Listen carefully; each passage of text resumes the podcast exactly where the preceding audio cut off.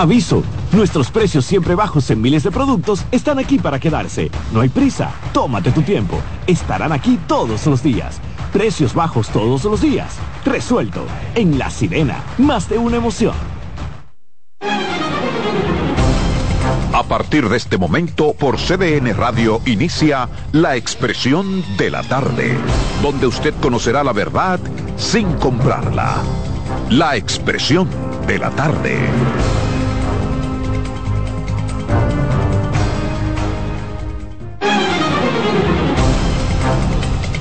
Bien, buenas, buenas tardes, buenas tardes país, buenas tardes República Dominicana, son las tres en punto, arrancamos con nuestro programa La Expresión de la Tarde, como siempre cargado de muchas informaciones que durante dos horas analizaremos con ustedes sobre todo lo que ha pasado aquí en el resto del mundo, pero antes saludarles cómo andan.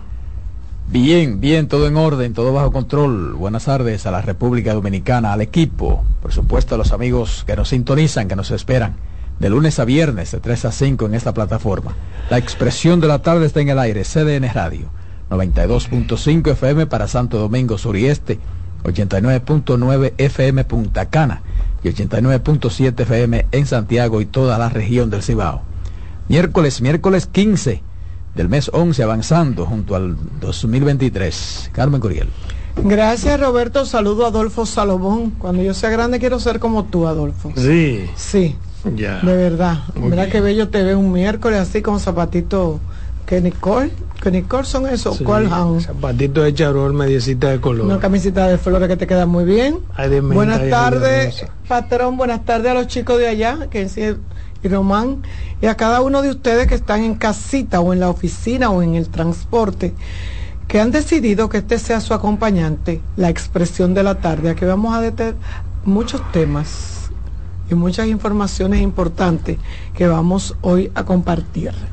¿Cómo está usted, patrón? Usted gracias, está como, como, como, Masajeado. Gracias, Carmen. gracias a don Roberto Gil, Adolfo Salomón. Es adolorido. Y al equipo técnico que nos acompaña. Estamos a, 39, a 44, 45 días de terminar el año, 39 del, de la Navidad y como a 15 del doble sueldo. Ya todo eso está preparado, compañero.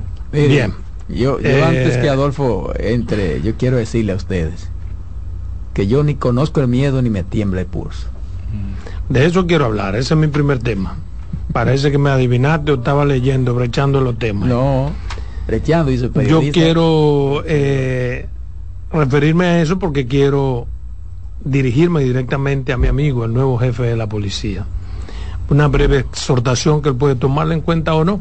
Se parece mucho. Pero no me gusta que inicie con frases cohetes y diciendo cosas que no están en sus manos. O sea, lo que ha dicho el nuevo jefe de la policía, de que a él no le tiembla el pulso y de que van a hacer lo que tenga que hacer, no tiene sentido. Primero, porque no se trata de ser un jefe de policía que le tiemble o no le tiemble el pulso. Es lo que tiene que hacer, lo que le manda la Constitución y las leyes. Que no comience cometiendo los mismos disparates que han cometido la mayoría de los ex jefes de policía que van a resolver la delincuencia y que a los, a los delincuentes que, que, sepan que me van a tener de frente. No, la policía no es un enemigo del delincuente.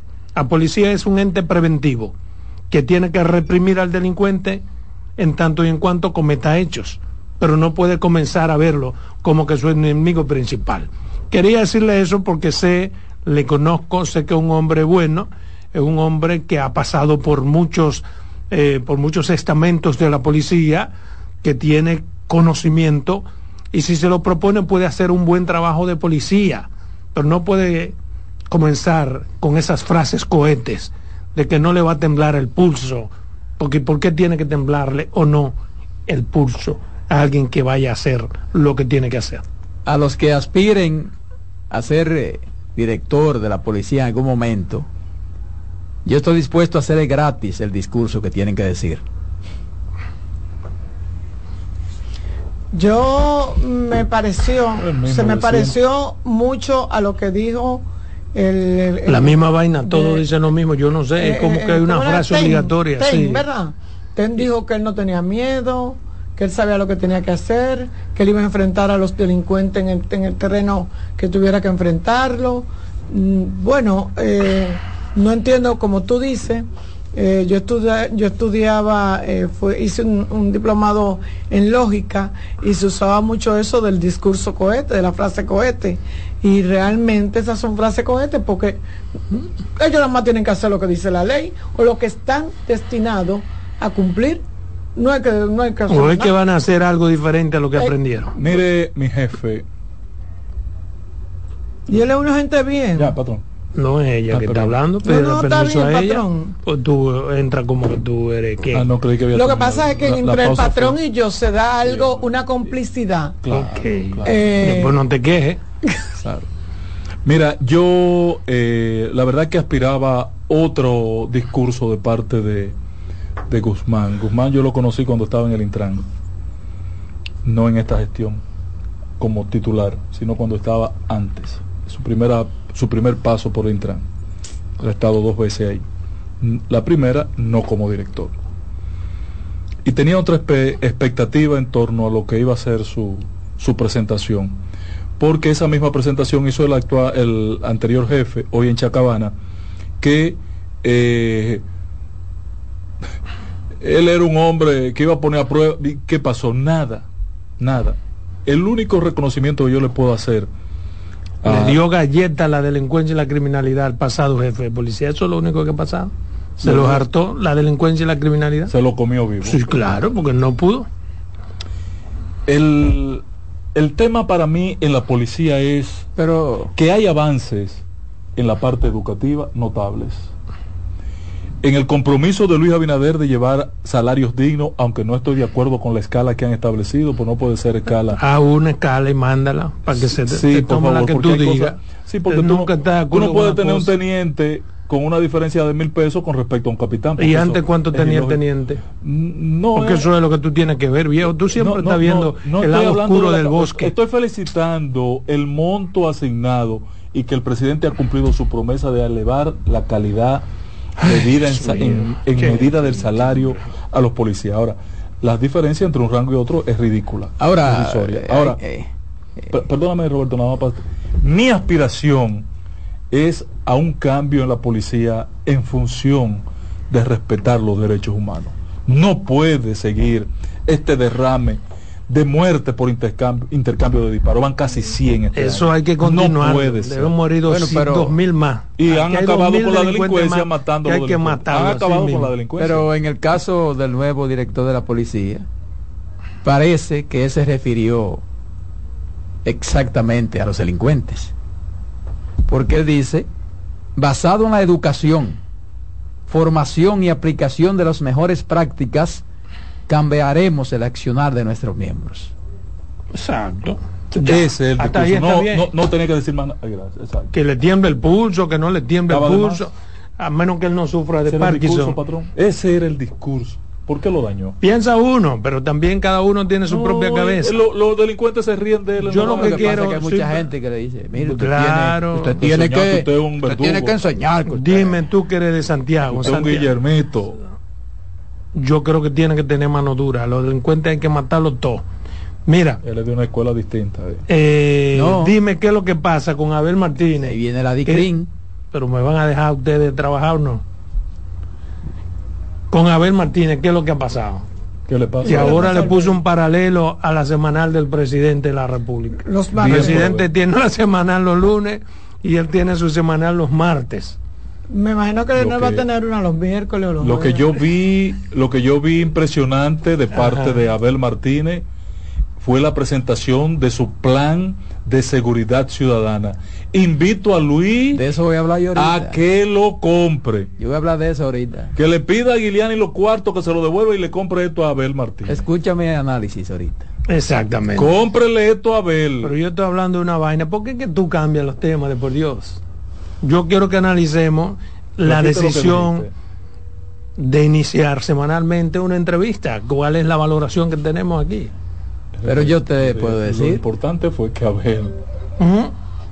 Eh, yo pienso que Abel lo que busca es colocarse por lo menos cerca del estatus del presidente. Como el. Eso no está mal. Exacto, en esa parte yo no la veo mal. No está mal. Porque la iniciativa del presidente no fue mala. Exacto, y como fue algo bueno, a ver, le está replicando algo que también puede sacarle capital político Hay quienes han dicho que se trata de estar imitando. Bueno, si lo está imitando, qué bueno es imitar lo bueno porque ha dado resultados. pero, no es nuevo tampoco, porque eso lo implementó ni es una imitación, pero, lo hizo Hugo Chávez, lo hizo Maduro. Aquí, ¿no? Pero, con eso hay que tener mucha cuenta, porque eso es una navaja de doble filo, ¿eh? Y yo, no, creo que es más una navaja de doble filo para el presidente que para Abel. ¿Por qué? Porque no es lo mismo que se equivoque Abel a que se equivoque el presidente. No es la misma la responsabilidad que tiene el presidente a la que tiene Abel. Abel puede prometer villas y castillas, puede decir cualquier cosa y no está supuesto desde la oposición a, por ejemplo, a equivocarse, sino hasta que lo demuestre después. Yo, no me refiero, por ejemplo, a que se equivoque, sino al tipo de respuesta que pueda dar a la problemática que, se le pregunte. Eh, a eso que me refiero. Por ejemplo, porque al presidente hasta se le aplauden algunas cosas que no son gracias mi, mi, caso, no son tan buenas, ¿verdad? El atropello que se cometió conmigo en la no, pasada, contigo no, pero, eh, eh, no hubo un error del presidente. Pero es que no ponga atropello a lo que puede ser un error quizás. Porque yo podría decir que... Está hablando tu hermano Ángel Acosta. Exacto, y yo te estoy diciendo porque, por ejemplo, yo le hice la pregunta sobre el embajador de España y él dijo que no, que él no había dicho eso. Eso otro boche. ¿Cómo que el presidente no había dicho Sí, que el embajador no dijo eso. Ah, que ah, no sí, el presidente lo dijo. Ah, que no fue eso lo que dijo. Pero, yo no me puedo sentir atropellado por eso. Otro boche. Porque él quiera o salvaguardar a su embajador o a lo que sea. No es un atropello. Yo lo dije ayer y dije que incluso me pareció Aunque te desmintió, extraño, sí que el presidente le salve la, la campana, la, sí, la campana al embajador de España. De todas maneras, el, el canciller se encargó de ponerlo en su puesto. Pero no me sentía atropellado. El canciller se lo puso en su puesto de todas maneras, el embajador. Bueno. Pero ¿por qué tú te sientes eh, atropellado?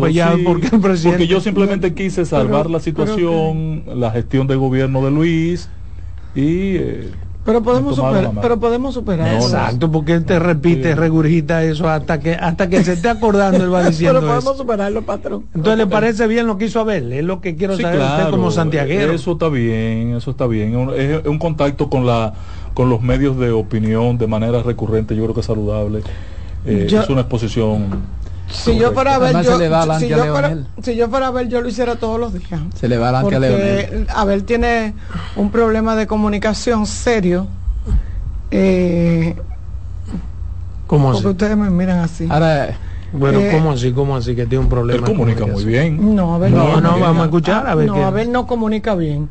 Y Abel es un, una, un, una versión 2.0 del penco eh, Abel se equivoca mucho, Abel tiene, no tiene los conocimientos. ese, es mi temor. Pues entonces no eh, le conviene. Eh, si él debería hablar, no, porque entonces para que, se entre, para que se entrene. Pero estoy que filo para ver. No, no, el problema de él, si es como tú dices, no es, no es falta de entrenamiento, por un hombre que fue cuatro años presidente de la Cámara de Diputados, seis años presidente de la Cámara de Diputados, pero, discusiando es muy, mal comunicador, es muy ah, mal comunicador y entonces eh, no, no, no gesticula, no gesticula bien, eh, no, no tiene problemas. Voy a revisar eso. Tiene, tiene problemas de, de, de expresión, de expresión corporal que tiene que ver mucho lo que tú dices con tus los movimientos del cuerpo. Eh, yo creo que Abel necesita de verdad, él tiene tremendo equipo. ¿Y tú crees que este es un momento para aprender todas esas cosas? Ya no. Bueno, en plena campaña. Se, odió entonces. y me excusan la palabra porque si él no. pero yo creo que esto. A mí me pareció una, una algo como. A mí me pareció buena idea. A mí me pareció, No, a mí no me pareció buena idea. ¿Y tú sabes por qué no me pareció buena idea? Porque tú no le puedes caer atrás a todo lo que vaya haciendo. El problema es ese. Me pareció buena idea, perdóname. Porque primero él no le va a caer atrás sino que él va a fijar su propia posición. y antes sí le estábamos cayendo atrás a Luis, porque Luis marcaba la pauta de lo que se va a hablar durante la semana. Si Luis los lunes dice una serie de cosas, se analizan, no, pero el martes él puede ir con otras propuestas. No, él va a responder. no, no, no necesariamente. Si es a responder, le va a caer atrás a Luis. Y esa se supone que no es la idea. Al contrario, la idea debe ser debilitar un poco lo que diga Luis. ¿Cómo se debilita lo que diga Luis? Haciendo otras propuestas diferentes. Permíteme responderle a Carmen. digo yo. Permíteme responderle a Carmen, responderle no, perdóname Carmen, sino hacer una precisión de algo que yo conozco. Eh, Luis, que duró cerca de ocho años como precandidato. ¿Cuál es Luis? Luis, el presidente Abinader. Ah, ok. Está hablando Luis, como con un vecino tuyo que vive ahí. Pues tú lo dices Luis. Era, era antes, sí. No, no, pero para que la gente sepa que se refiere a Luis. Al presidente de la República, su excelencia, su excelencia reverendísima. Al excelentísimo. Ah, no reverendísima. Ah, excelentísimo. Eh, bueno, al magistrado superior, al grandísimo presidente.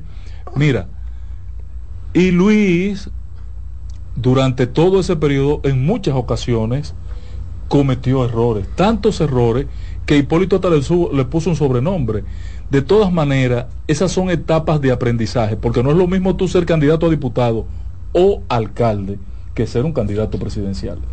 Y de los errores se aprende. Claro, entonces... Ciertamente mucha gente creía y decía que Luis era una Tayota, si a eso te refieres.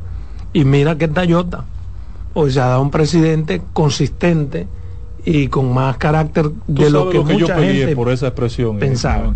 no, pero una expresión. Y a Hipólito lo mandé hasta para el carajo varias veces. Bueno. Pero se aprende. y lo importante es que vayamos curtiendo a nuestro liderazgo, porque en el país... Eh, vayamos.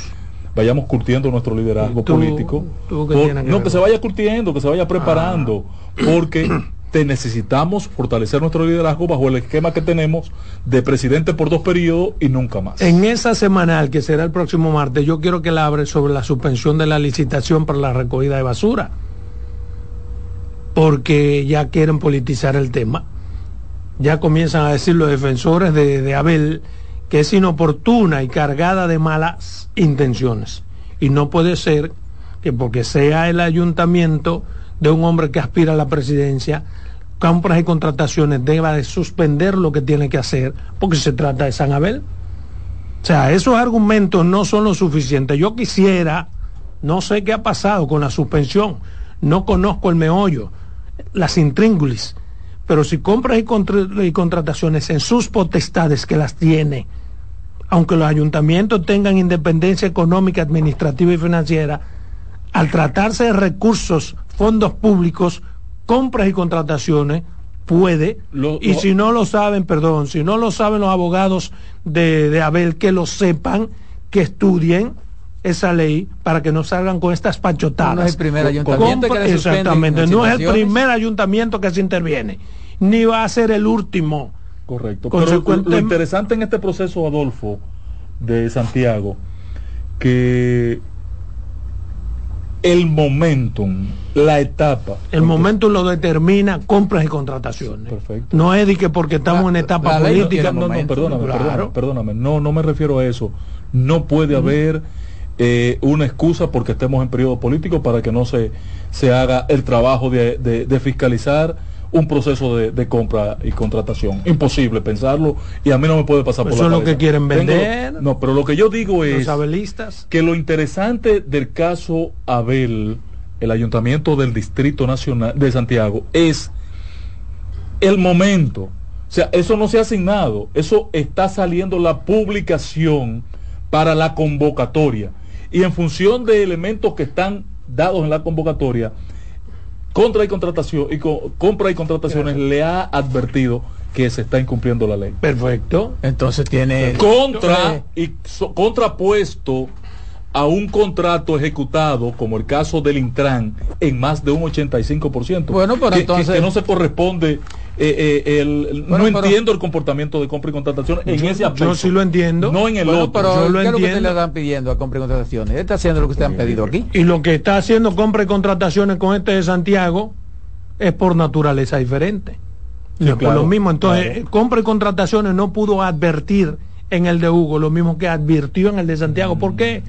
Porque esto es lo que están haciendo, declarando de urgencia un proceso que no es urgente sin explicar la urgencia, sin justificar la urgencia, antes de que comience. Entonces, compra y contrataciones, en este momento, antes de que arranque, se da cuenta inmediatamente. En el caso de, de Intran, compra y contratación se da cuenta después que tiene ya en su mano un proceso. En ese punto, Adolfo, tengo una contradicción con compras y contrataciones en función de lo siguiente. En Santiago, lo que está aconteciendo es que se terminan los contratos. ¿Ok? al terminar los contratos de recolección de basura y desechos sólidos, el ayuntamiento ha convocado a una licitación. ¿Quién tiene que llamar a una condición no de urgencia, sino de emergencia? perdón, de urgencia, no de emergencia, de urgencia. La sala capitular, el Consejo de Regidores. Sí, pero si el Consejo de Regidores hizo la definición es que, que reunir los de, para te equivocaste ahí. Ah, eh, lo primero no no no no no no no no no importa. no no que se coma no, no, no, no, espérate espérate espérate. Vamos a analizarlo con su tiempo. Lo primero es que tú no puedes alegar es un asunto es, una máxima jurídica. Tú no puedes alegar sobre tu propia falta. O sea y tú has dicho aquí en miles de ocasiones que Abel es un administrador, que un gerente, extraordinario gerente. Entonces un gerente tiene una de las condiciones de un gerente es que puede prever. Entonces, si ese contrato de basura se vence en noviembre del 2023, oye, en enero 23 debieron estar preparando el proceso para la licitación de forma tal. ahora lo dejaron que sea urgente, pero además es otra cosa. Además es otra cosa, porque ese no es el problema. El problema es que la urgencia tú tienes que justificarla y motivarla. Te manda la ley. Tiempo. No hay motivación. Ah, es un error y acojo el planteamiento de Adolfo. Ahora, tampoco vayas a hacer como han hecho con lo del aeropuerto de, de Aerodón no vaya a, llamar a una licitación siete años adelante. No lo haga. No han llamado a licitación en la A licitación no, a contratación. De eso voy a hablar yo en mi tam. ¿Cómo? ¿Me vas a robar el tema? No podemos hablar. Yo tengo una arista diferente y tú. No, patrón, siempre coincidimos usted y No, tú y yo nunca. Cuando yo salgo en coincidencia contigo, yo hasta me voy agachado. Ahora, yo lo que veo que mucho, mucho tiempo. ¿Mucho tiempo? Muchos años. Con el aeródromo. No, Yo también. 30 años. Vámonos a comercial, lo analizamos en el aire. En breve seguimos con la expresión de la tarde. Estás en sintonía con CDN Radio. 92.5 FM para el Gran Santo Domingo, zona sur y este. Y 89.9 FM para Punta Cana para Santiago y toda la zona norte en la 89.7 FM. CDN Radio. La información a tu alcance.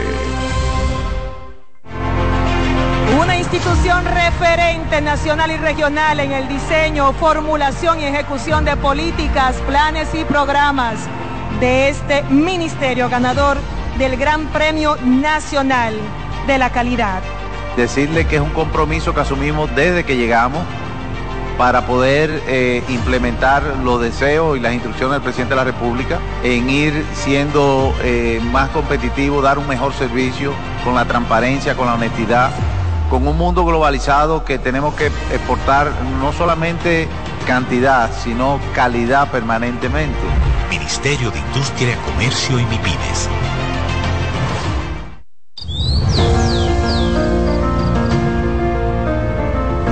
La empresa de generación hidroeléctrica dominicana renueva sus fuerzas. El desarrollo sostenible del país es nuestra meta. Producimos energía limpia y devolvemos en obras a las comunidades su aporte al desarrollo nacional. Protegemos nuestras cuencas, cuidamos la biodiversidad. El agua es energía, el sol es energía, el viento es energía. Nos diversificamos, nos renovamos. EGI. La energía sostenible del país. Una institución referente nacional y regional en el diseño, formulación y ejecución de políticas, planes y programas de este ministerio ganador del Gran Premio Nacional de la Calidad. Decirle que es un compromiso que asumimos desde que llegamos para poder eh, implementar los deseos y las instrucciones del presidente de la República en ir siendo eh, más competitivo, dar un mejor servicio con la transparencia, con la honestidad, con un mundo globalizado que tenemos que exportar no solamente cantidad, sino calidad permanentemente. Ministerio de Industria, Comercio y MIPINES Contacto directo con la expresión de la tarde. Llama al 809-683-8790. 809-683-8791.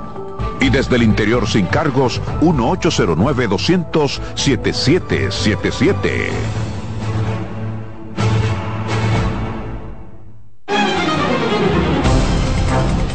Bien, son las 3.24 minutos. Continuamos aquí en este programa La Expresión de la Tarde. Yo tengo dos temitas que quiero compartir con ustedes. El primero está relacionado con la locución que anoche tuvo el presidente de la República para anunciar el país la renovación de un contrato con Aerodom. Quiero dejar fijada mi posición en torno a este tema. Eh, yo pienso que quizás las intenciones del presidente en torno a este tema son buenas, pero a mi modo de ver, la negociación es opaca. A partir de que entiendo que el país debió conocer primero los términos y alcances del nuevo contrato. Pues ese contrato que todavía está vigente y que vence en los próximos siete años, un contrato a 30 años, y modificarlo siete años antes llama a suspicacia a cualquiera que tenga dos dedos de sentido común. Ahí nace lo que yo llamo opaco. Treinta años después de darle la administración, yo quisiera saber si esa renovación de contrato es bajo las mismas condiciones que el contrato anterior. Al tratarse de renovación, es casi suponible que sean las mismas condiciones. Y si el contrato se le está dando a Aerodón bajo las mismas condiciones del contrato anterior, que es un contrato a 30 años, eso es una estafa al Estado dominicano. ¿Por qué, a mi modo de ver, puedo estar equivocado? Es una estafa al Estado dominicano. Porque con las mismas cláusulas y las condiciones y las ganancias y las ventajas de hace 30 años, cuando el país ha cambiado en 30 años, cuando todo se ha encarecido, cuando la cantidad de gente que llega por los aeropuertos se ha quintuplicado, tener una concesión bajo los mismos parámetros solamente beneficia a quien obtenga ese contrato. Yo pienso que en aras de la promovida transparencia del presidente Luis Abinader, este contrato debe ser aireado de manera pública. Este contrato, al igual que otros, tiene que ir a diferentes foros para que se conozca. Debe ser subastado, debe ser licitado para que cualquier otra compañía nacional o internacional que pueda presentar mayores condiciones que Aerodón pueda participar y a lo mejor es mucho mejor para el país. No puede ser una prerrogativa así per se y sé que hay una nueva ley que es la que le da estas posibilidades al presidente, pero además de la ley, el presidente es un hombre que promueve la honestidad, la transparencia y la no opacidad. Entonces, en aras de ratificar esas cosas que son propias de él, más que de su gobierno, yo insto a que ese contrato sea aireado, sea conocido públicamente pero además, ¿por qué no se hace una alianza público-privada? ¿Por qué tienen que entregarse de nuevo a Aerodón esos siete aeropuertos? Pero voy a decir algo, con lo que quiero terminar, yo tengo seis, siete incógnitas que yo quisiera que me cumplan para ver si puedo estar de acuerdo. ¿Por qué hay que renegociar con Aerodón cuando no ha cumplido con lo establecido en las cláusulas del contrato anterior? Me refiero, el contrato anterior establece condiciones, modificaciones, arreglos, avances que hay que hacer en los aeropuertos, que Aerodón no los ha hecho. No los ha hecho. ¿por qué vamos a privilegiar? ¿Por qué vamos a promover? ¿Eh? ¿Por qué hay que premiar a Aerodón que no ha cumplido con el contrato que está vigente y que vence en siete años? ¿Por qué renovar cuando faltan demasiado tiempo para vencer. Faltan siete años para que este venza. ¿Por qué no una alianza público-privada? ¿Por qué hacerlo ahora en este proceso eleccionario que podría llamar a suspicacia? ¿Y por qué no publicar las bases de esta nueva negociación? Son las preguntas que yo le hago con la mejor de las intenciones, si así quieren pensarlo o si no quieren pensarlo. Ese no es mi problema.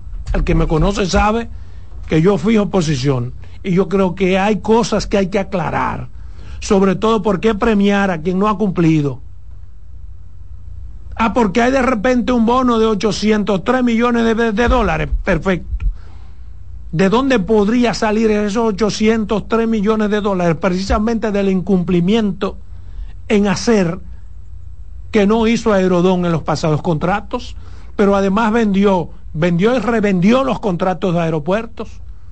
Todas esas cosas deben ser tomadas en cuenta.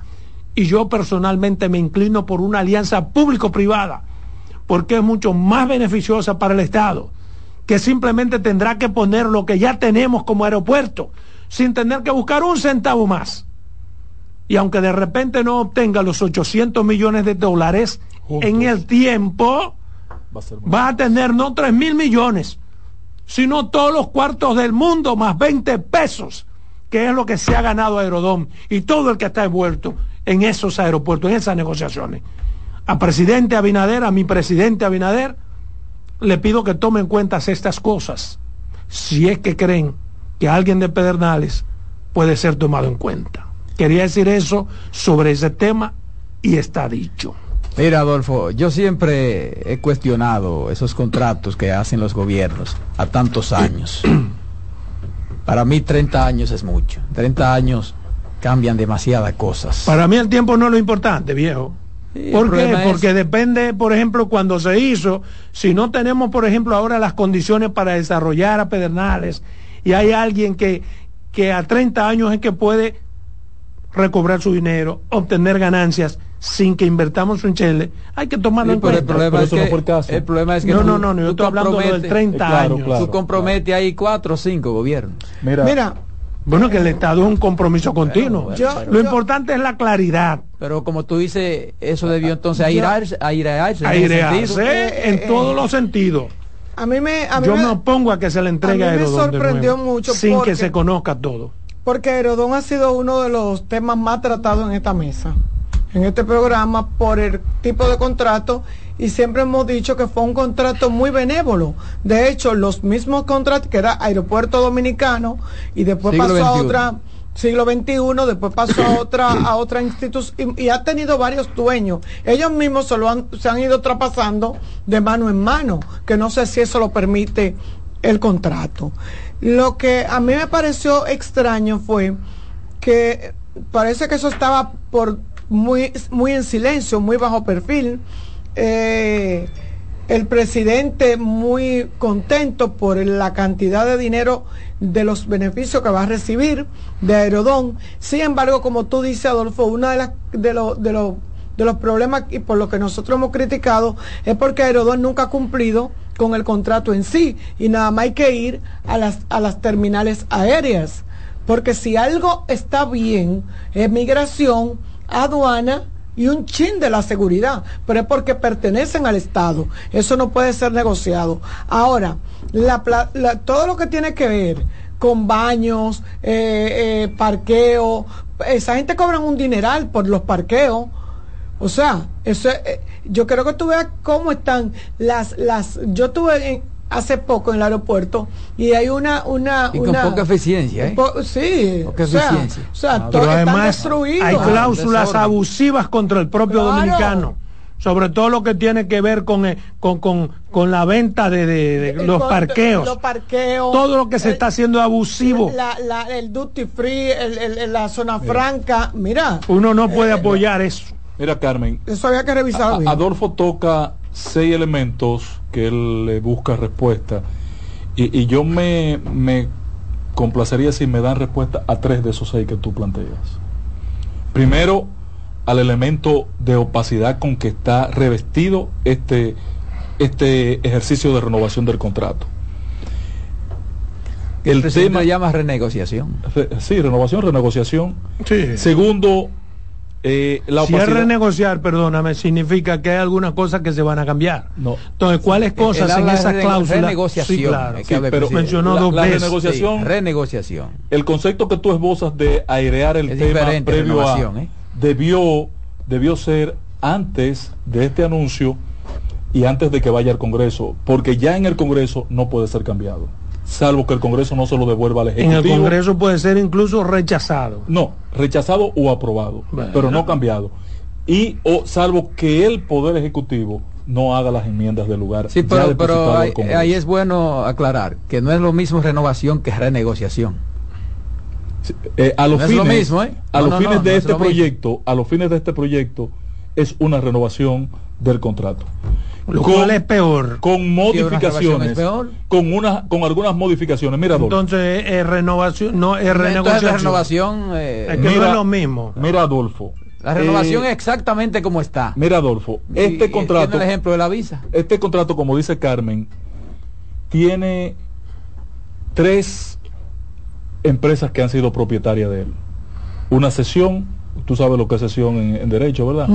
Yo cederte mis derechos a ti y vendértelo. Sesión, se han hecho dos sesiones de, derechos contractuales que es una actividad entre empresas privadas. Incluso empresas no dominicanas. Claro, que inclusive que por qué no hay un pool de dominicanos que lo hubo, una, hubo una propuesta. Probablemente mucha gente no sabía eso. Por eso que yo hubo, que hubo una propuesta de dominicanos de quedarse la, la, última negociación que hubo, hubo un pool de dominicanos interesados en e, incursionar en ese negocio en esas sesiones se dañó el interés del pueblo dominicano. Hay impuestos que se evadieron en la administración de Danilo y, en la administración de Lionel. Y penosamente parece que se va a repetir la historia ahora.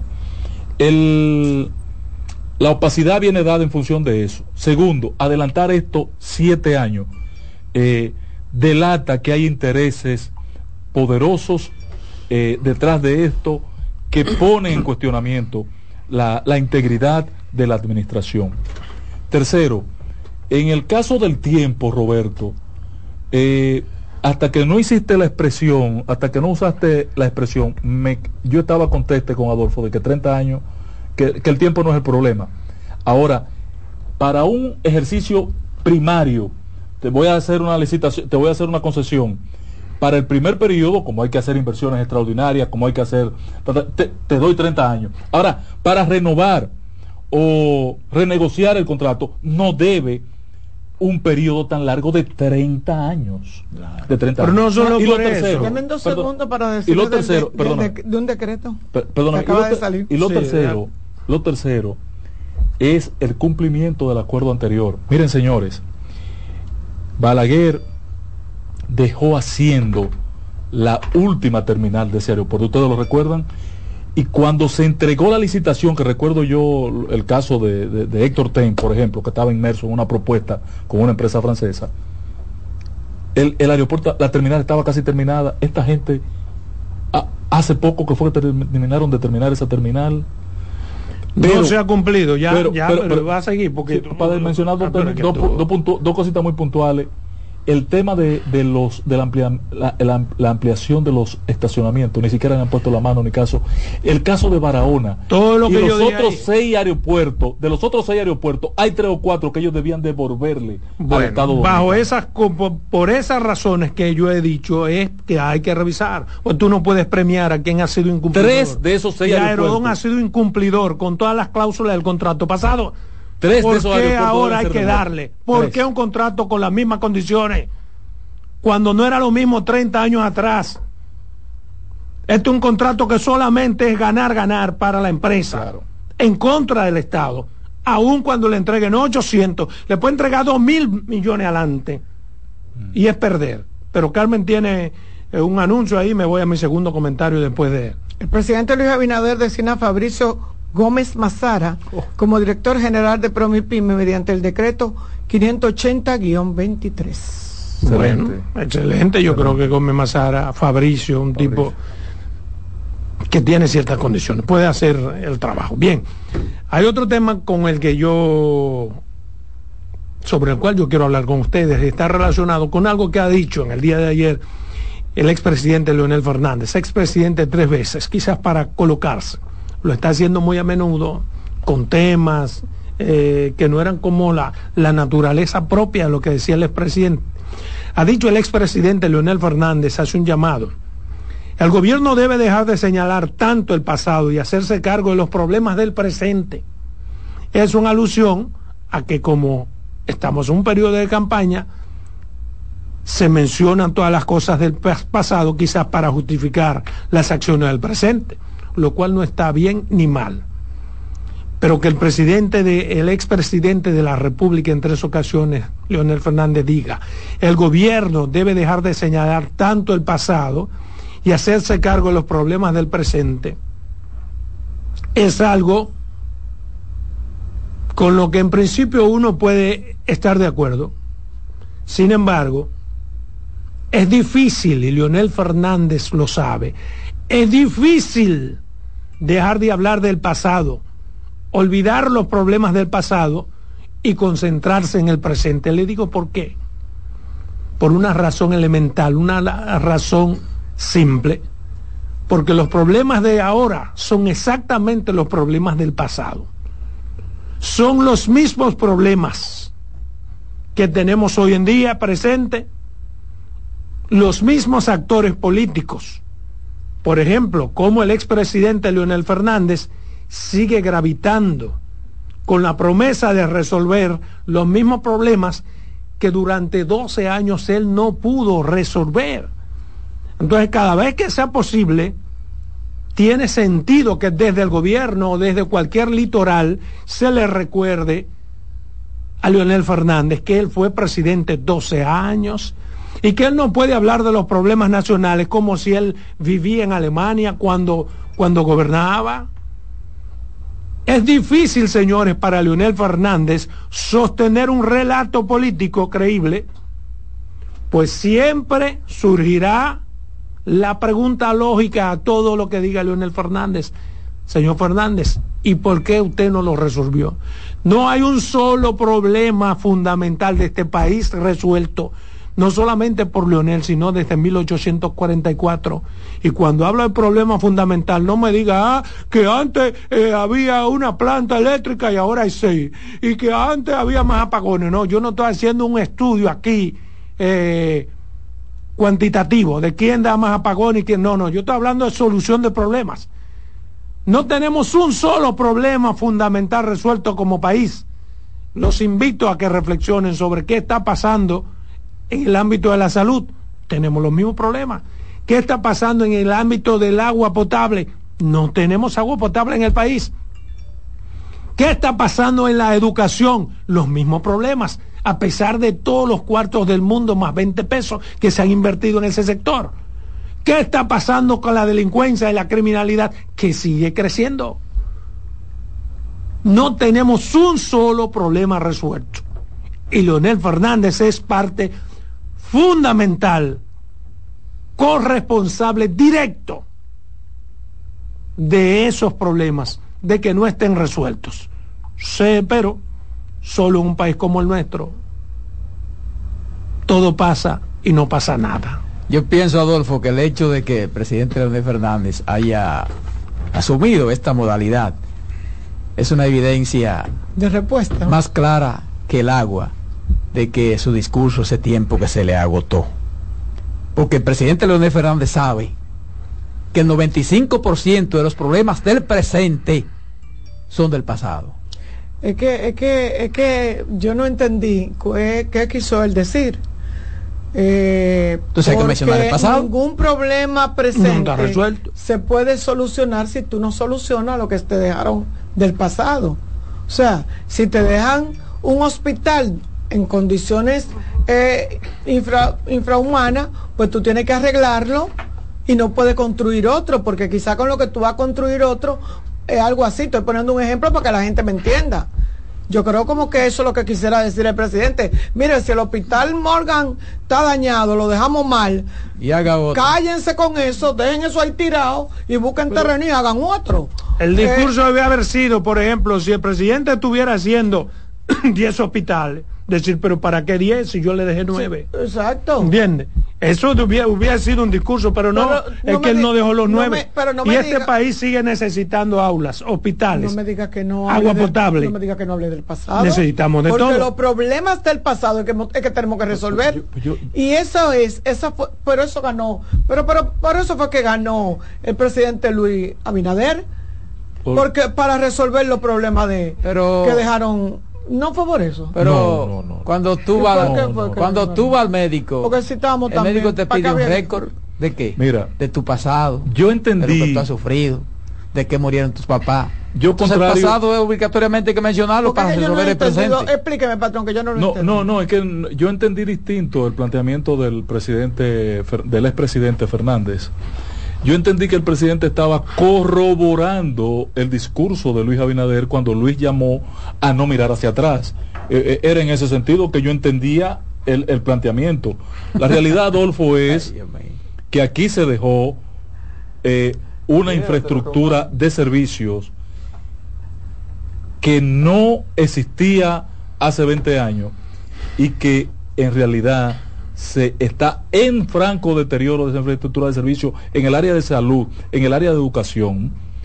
y... Yo no voy a entrar, déjame terminar mi tema, ah, porque yo no voy a entrar en esa polémica tuya sobre ahora qué aquel hizo y este no ha hecho. porque yo estoy, y además he hecho bastante claro lo que es el punto mío. No quieras tú ahora ligármelo con eso. Hoy no te lo voy a permitir, querido hermano. Sí, pero no así. Porque ahora tú quieres que hagamos un estudio comparativo. quién hizo más que yo? lo que he dicho es... No, no, pero lo que he dicho, perdón, lo que he dicho es que no hay un problema fundamental resuelto o lo hay. Lo hay. Bueno, Lionel dejó coño un problema resuelto aquí. No, no, no, no. Pues entonces no lo hay. No lo dejó. Pues entonces, Ahora, habían problemas nacionales bastante avanzados en su solución pero eso y hoy viven un retroceso. Eso es cuando analicemos, pero ok, eso es cuando analicemos los avances. Ah, pero yo no estoy analizando los avances ahora, hermano. Eso sí hizo, profundizar mucho Lo que estoy analizando es lo que ha dicho Leonel Fernández, que no quiere que Luis hable del pasado. ¿Cómo diablos no puede hablar del pasado? Si el pasado es referente inmediato de la no solución a lo mismo. Tú sabes lo importante, lo grandioso que fuera para este país, que cada vez que un presidente llegue tenga que verse inmiscuido en hacer cosas nuevas. No, avanza el país. Como los países de verdad. Pues yo entendí que estaba corroborando porque el, presidente, el presidente que ha llamado a no mirar hacia atrás. No, pero a lo mejor nosotros entendimos mal. Mm. Es posible. Sí. O yo sí, sí, sí, sí, sí, tú. Vámonos a comerciales, hombre.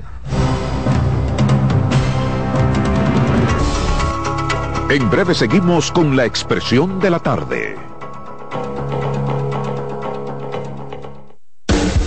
Estás en sintonía con CDN Radio. 92.5 FM para el Gran Santo Domingo, zona sur y este y 89.9 FM para Punta Cana. Para Santiago y toda la zona norte en la 89.7 FM.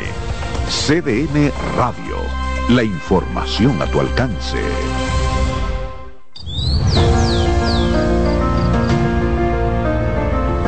La empresa de generación hidroeléctrica dominicana renueva sus fuerzas. El desarrollo sostenible del país es nuestra meta. Producimos energía limpia y devolvemos en obras a las comunidades su aporte al desarrollo nacional. Protegemos nuestras cuencas, cuidamos la biodiversidad. El agua es energía, el sol es energía, el viento es energía. Nos diversificamos, nos renovamos.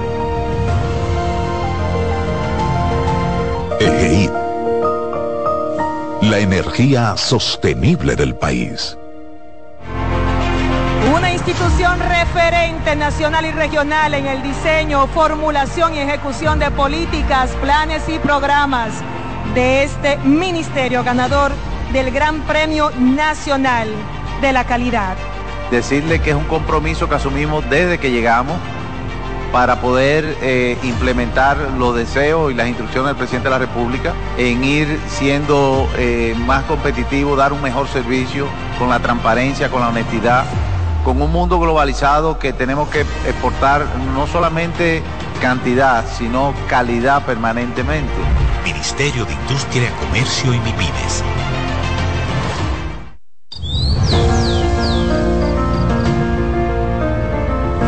La empresa de generación hidroeléctrica dominicana renueva sus fuerzas. El desarrollo sostenible del país es nuestra meta. Producimos energía limpia y devolvemos en obras a las comunidades su aporte al desarrollo nacional. Protegemos nuestras cuencas, cuidamos la biodiversidad. El agua es energía, el sol es energía, el viento es energía.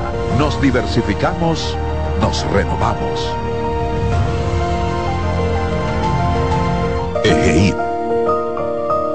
La energía sostenible del país. Contacto directo con la expresión de la tarde.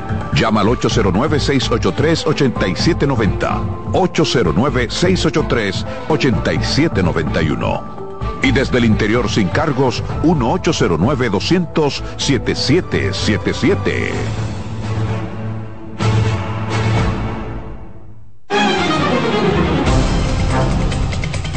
Bien, continuamos aquí en su programa La Expresión de la Tarde, 809-683-8790 y 809-683-8791 son los números para usted contactar con nosotros, contradecir, apoyar o lo que usted quiera respecto a lo que hablamos. Es el turno de Roberto Gil, pero hay dos llamadas. Buenas tardes. Buenas tardes, buenas tardes. Miren, Girasoles, yo quiero hablar sobre este tema de, de, Luis y Lionel. Lo que sucede es que el presidente que, que nos ha tocado de turno nos vendió a nosotros que él iba a arreglar esto. Y no es el presidente, son los funcionarios que cada vez que van a hablar tienen que mencionar el gobierno anterior. Miren, van a decir del comedor económico que, que pero que las raciones pasadas fueron cuatro mil en esta nosotros damos cinco mil si hablan de vivienda que los otros inauguraron dos viviendas y nosotros inauguramos tanto o sea son los funcionarios de, de, de, ese gobierno Buenas tardes. Sí, buenas tardes. Salomón. No, ese no es el tema. No, mira hacia atrás. Salomón. Buena. ¿Quién fue que ilustró ese ducho intelectual Leonel Fernández cada vez que se firma un contrato del Estado, porque la mayoría de los contratos que firmó Leonel tiene todo el perjuicio del Estado, porque te mencionan ese de la Ayodón, ¿verdad? Este la Barigol, Barigol, firmó este. Sanssouci. Señores, el caso de la corriente, que una planta eléctrica que esté funcionando no, hay que pagarle. Pues señores, por lo menos Danilo se cuidó en ese aspecto. Por Leonel, todos los contratos, al final, todo el perjuicio del país, es cuando. Buenas tardes. Buenas tardes. Bendiciones para ustedes. Escuchándolos a ustedes con relación al tema de Leonel Fernández, eh, le hace bastante difícil al expresidente hacer cualquier tipo de, de, de campaña, o sea, cualquier cosa que él, que él trate de decir, le van a caer encima sus 12 años es que realmente si uno eh, se va a la, historia y recoge el país en el año 96 y luego los, los recorre los 12 años de, presidencia del presidente, ah, ah. el presidente Fernández, no tenemos soluciones. O sea, los problemas que tenía la República Dominicana cuando todavía era presidente Joaquín Balaguer y es a quien él el, el país, se mantiene en su gran mayoría hasta los mismos problemas. Entonces, señor presidente, ¿qué es lo que usted ofrece? ¿Qué es lo que usted ofrece? ¿Qué usted trae? Porque si usted tuvo 12 años y no resolvió nada, ya no me interesan sus ofertas, sus Buenas tardes. Yo quería hacerle una preguntita al doctor. Buenas tardes, buenas. No es para preguntar, es para que ellos hablen. Sí, pero una preguntita. Buenas tardes. Una preguntita. Robinson de los Alcarrizos. Adelante, Robinson. Miren, señores, yo apoyo mucho al presidente y a su gobierno porque ha hecho mucho, o sea, en lo que tiene que ver con la ética gubernamental y con relación a, la corrupción, no la, no la, como que no la, no la, no la tolera. Pero realmente yo creo que ese contrato, o sea, siete años antes, a 30 años más, eso es lo que el gobierno lo que está buscando es liquidez. Le van a dar 800 mil, 800 millones de dólares antes siete meses por una elección y el gobierno necesita cumplir obra y cosas así. El gobierno está buscando dinero, eso es lo que yo entiendo, o sea, esa es la lectura que yo le doy. Buenas tardes. Buenas tardes. Buenas tardes. Eh, yo quería mencionar algo sobre algo un artículo que salió diciendo que eh, el Banco Central anunciando que las remesas fueron de 8 mil y pico de millones de dólares eh, de enero a octubre. Pero ¿dónde están esos dólares? Nosotros los empresarios pequeños tenemos que hacer muchos malabares para poder pagar en dólares a los suplidores que tenemos en China. Entonces hubo una persona que llamó ahí el otro día diciendo, no, que tienen que hacer las cosas con tiempo. Nosotros tenemos dos meses atrás de 46 mil dólares porque los bancos nomás quieren darnos 10 mil dólares mensuales. Entonces, ¿dónde están esos dólares? Que supuestamente son números nada más. Acuérdate que esos dólares vienen directo a familias. En la remesa esos dólares no vienen al gobierno. Esos dólares vienen directamente a, gobierno. Buenas tardes. Buenas tardes, buenas tardes. Sí. Leonel no quiere que hablen del pasado. ¿Por qué el pasado lo asusta? Porque si vemos la cosa desde un punto de vista lógico, Leonel Fernández es el propulsor de la delincuencia cuando eh, las empresas de Corbe y eh, el Consejo Estatal del Azúcar, él lo puso en su bata y acabó con eso, y entonces la delincuencia hizo este aumento de veras, y entonces ¿qué es lo que él está hablando? Si es que no tiene nada que ofertar. Adelante, Roberto. Muchas gracias, compañeros. Gracias, como siempre, a los amigos que nos sintonizan y que además participan a través de la vía telefónica. Miren, el pasado lunes, el candidato presidencial del Partido de la Liberación Dominicana, el señor Abel Martínez, presentó su plan de transformación de seguridad ciudadana, compuesto por 10 puntos para, según él, hacer de la República Dominicana el país más seguro. Está fundamentando su plan en estadísticas debido a que cada seis minutos alguien es víctima de robo. Incluso aprovechó el escenario para publicar un audiovisual de distintos casos ocurridos en el país.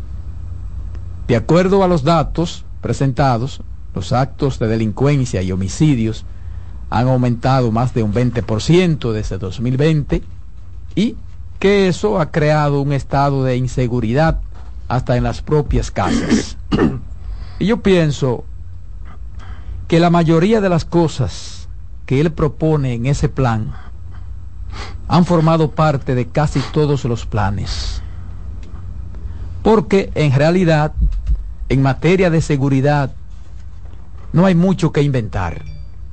Incluso aquí está todo diagnosticado. Se tiene un mapeo de la delincuencia con horas, días, frecuencias de los actos delictivos. El asunto es que siempre se habla de un plan de seguridad integral.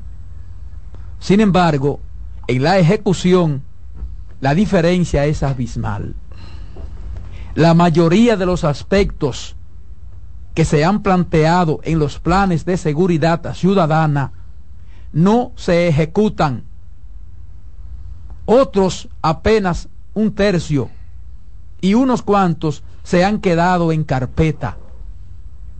Y ni hablar de la falta de la continuidad de muchas de las medidas, entre ellas el propio patrullaje, que va por dos o tres días a un barrio, se hace allí un bulto mediático y luego todo vuelve a la normalidad delictiva, aunque parezca una contradicción, esa es la frase, la normalidad delictiva. Entonces, yo pienso que si bien es necesario la elaboración de un plan de seguridad ciudadana, ahí no es que ha estado el problema. Porque todos los gobiernos, en teoría, en carpeta, han presentado un buen plan de seguridad ciudadana. El problema es que nunca se ha ejecutado como tal. Se inicia una cosa luego no se sabe qué pasa con eso, como que se van inventando cosas en el camino sin ninguna planificación real. Pasó en Barrio Seguro, en los gobiernos de Leonel Fernández, pasó en los gobiernos de Hipólito Mejía, en el gobierno de Hipólito Mejía, en las dos gestiones de Danilo Medina, y en este gobierno ha seguido igual o peor.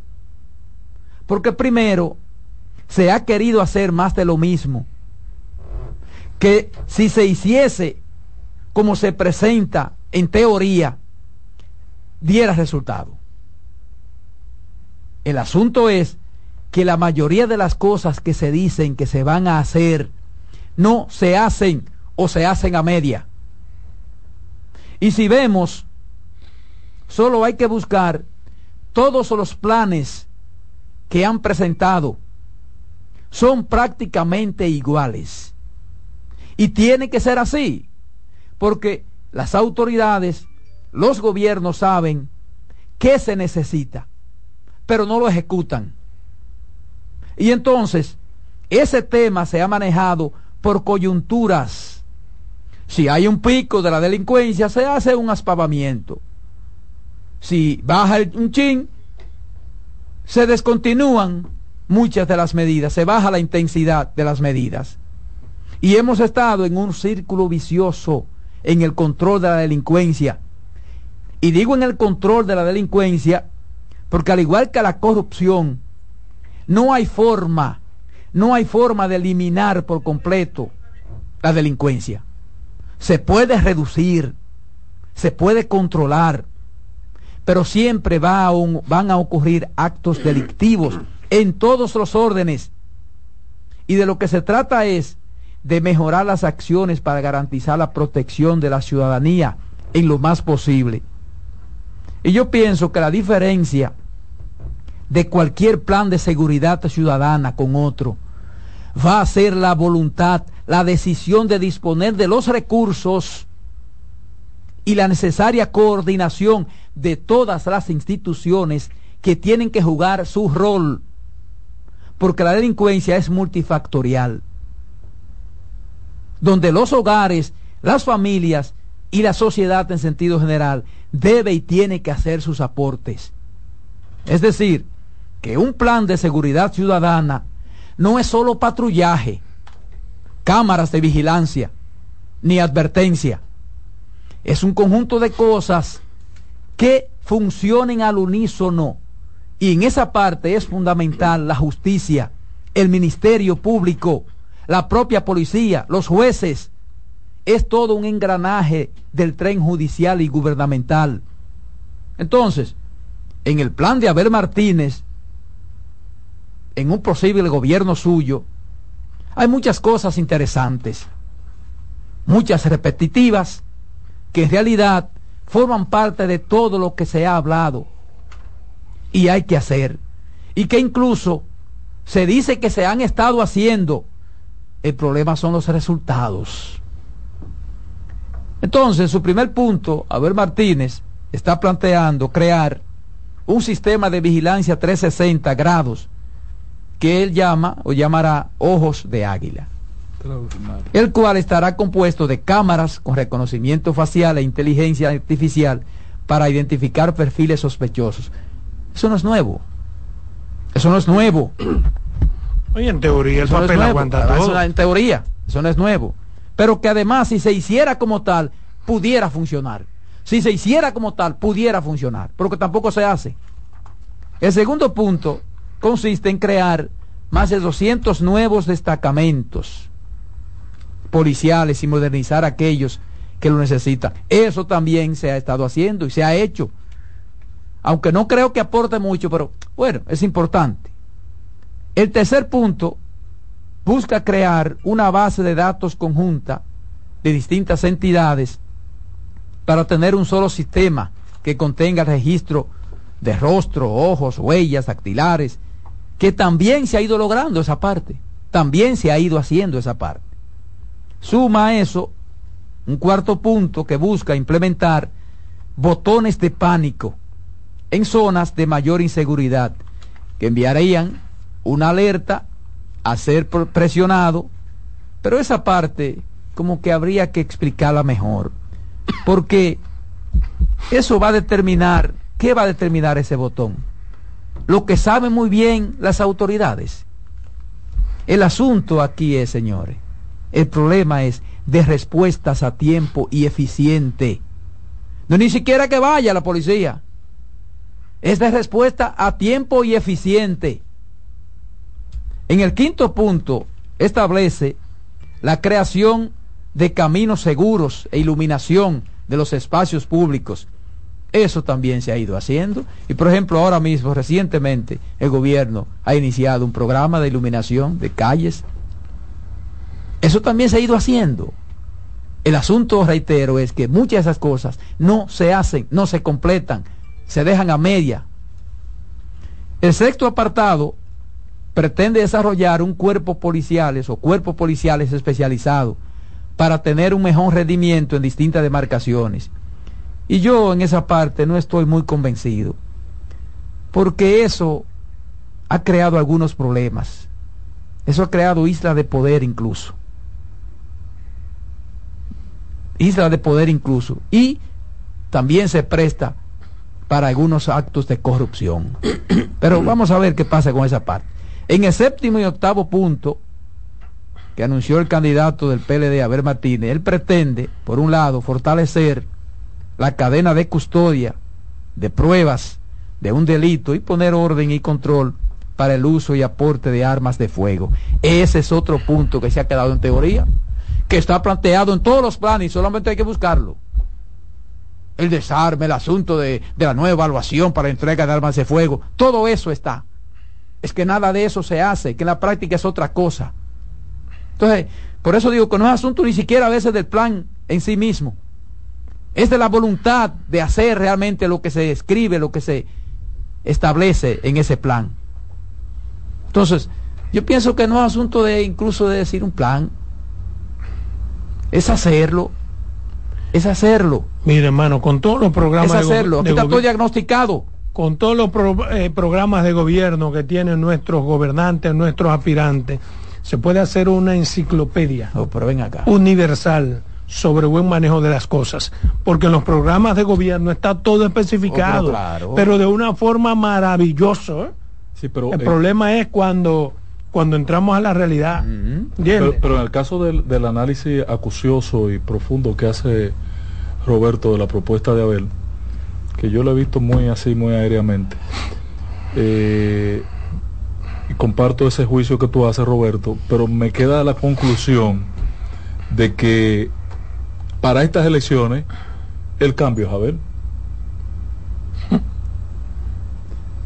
El problema es que... Eso fue lo que él entendió de todo lo que tú dijiste. tú ves cómo él lo reduce todo. Sí, lo que pasa que... El cambio es a ver, porque si los demás han repetido... Lo que pasa es que Abel está montado en una transmisión dañada. Si, si, si esta, esta, estas ofertas son repetitivas y la han, la, han hecho repetitiva el área Abel con relación a la está diciendo lo mismo. la ha hecho Lionel y la hará ahora. Y la está planteando hizo Luis y la está planteando de nuevo. Exacto. entonces la única alternativa creíble como cambio posible mm, es la de Abel. es Abel. No lo que te estoy diciendo porque los otros ya no engañaron. No, no lo que, es lo que yo entiendo lo que te estoy diciendo es lo que te estoy diciendo es lo que te estoy diciendo es que esto es un asunto de elaborar un plan y de presentar un plan. Pero además tú le has explicado con claridad meridiana lo que desde este gobierno está haciendo que está en el plan de Abel. Claro. Pero además muchas cosas hay que incluso incluye la parte de la reforma de la policía.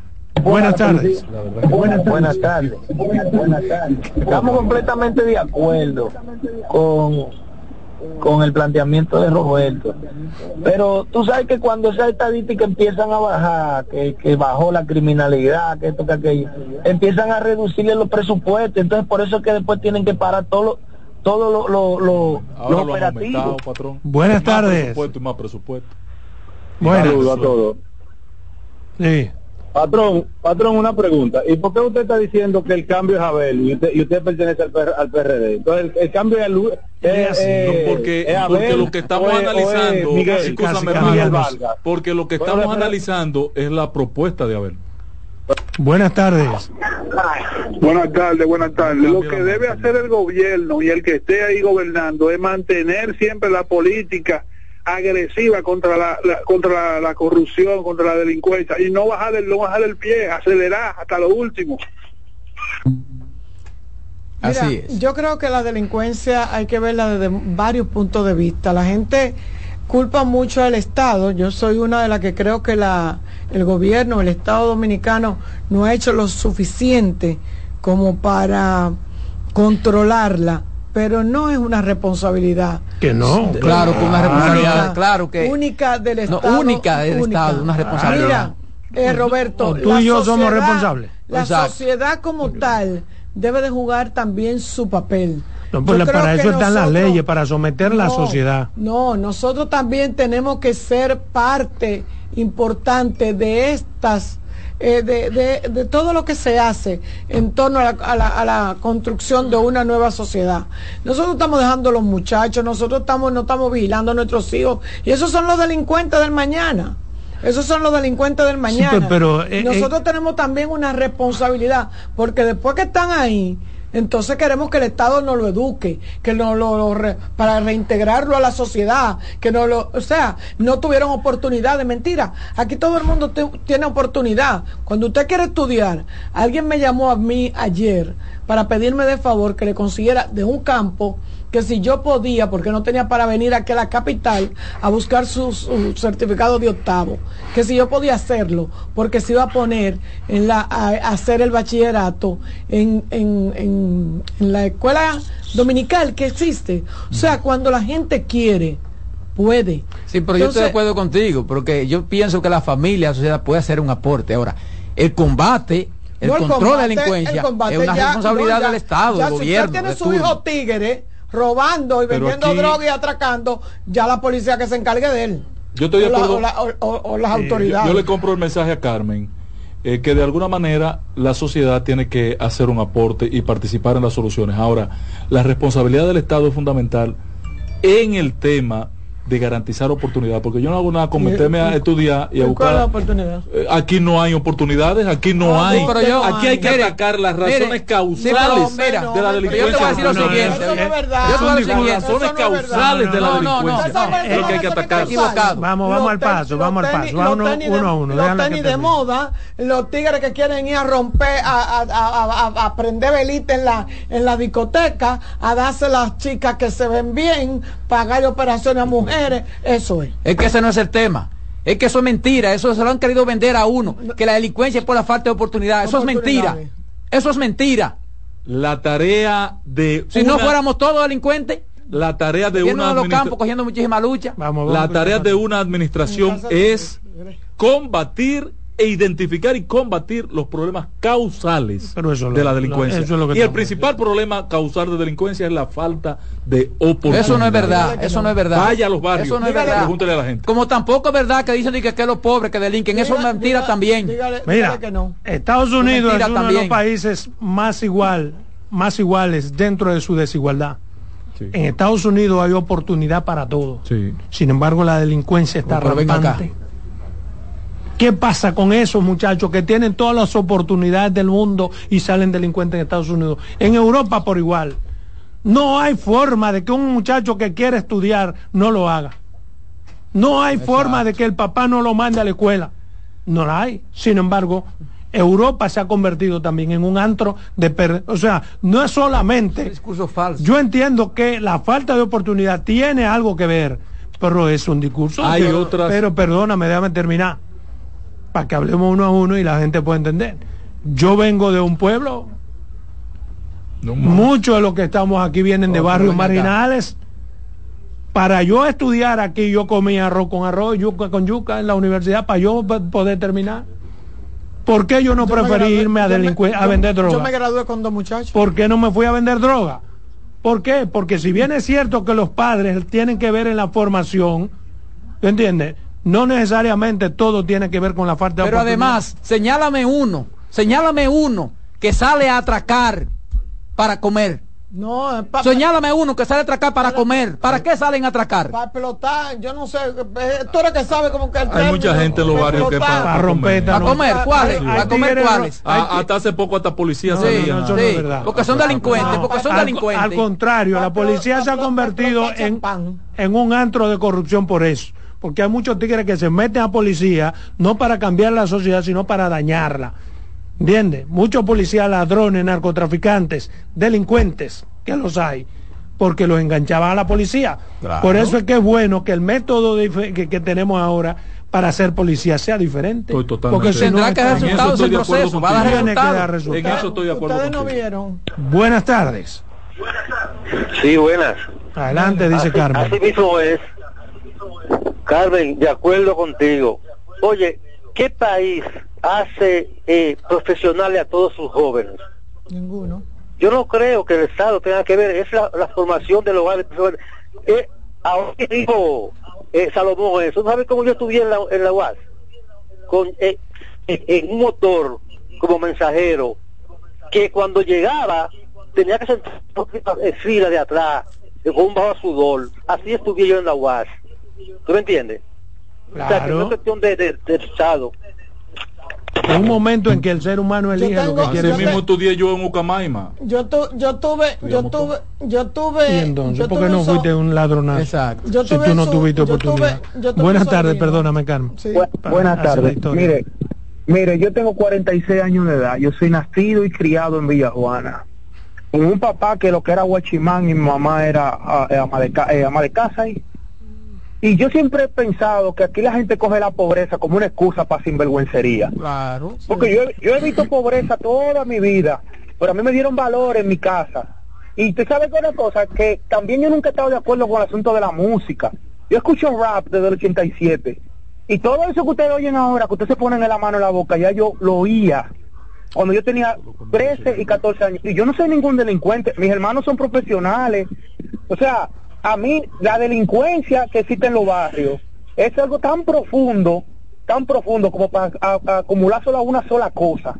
Exactamente. Y, culpar a, la pobreza es, es la redundancia de siempre mirar la cosa en este país por arribita.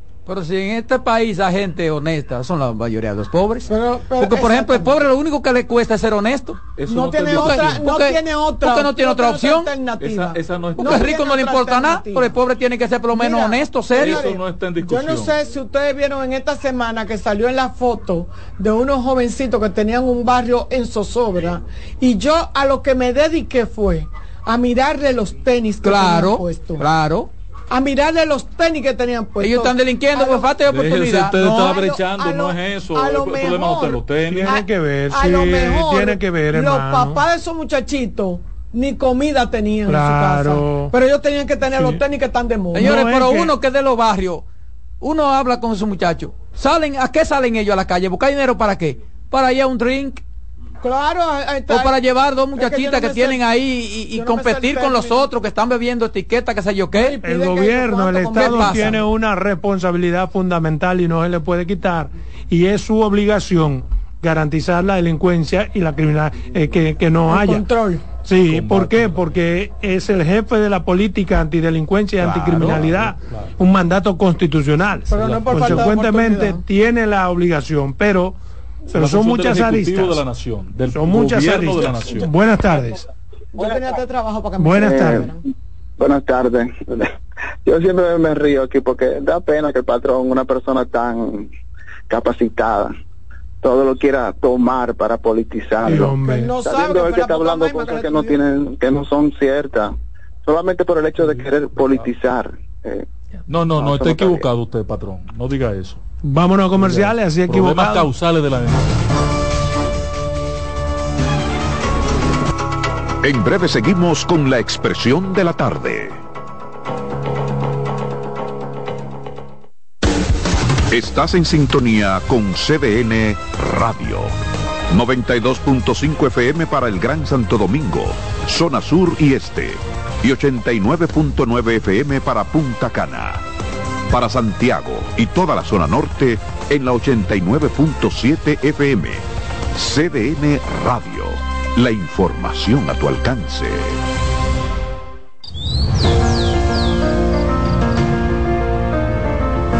La empresa de generación hidroeléctrica dominicana renueva sus fuerzas. El desarrollo sostenible del país es nuestra meta. Producimos energía limpia y devolvemos en obras a las comunidades su aporte al desarrollo nacional. Protegemos nuestras cuencas, cuidamos la biodiversidad. El agua es energía, el sol es energía, el viento es energía. Nos diversificamos, nos renovamos. EGEID. La energía sostenible del país institución referente nacional y regional en el diseño, formulación y ejecución de políticas, planes y programas de este ministerio ganador del Gran Premio Nacional de la Calidad. Decirle que es un compromiso que asumimos desde que llegamos para poder eh, implementar los deseos y las instrucciones del presidente de la República en ir siendo eh, más competitivo, dar un mejor servicio con la transparencia, con la honestidad, con un mundo globalizado que tenemos que exportar no solamente cantidad, sino calidad permanentemente. Ministerio de Industria, Comercio y MIPIMES.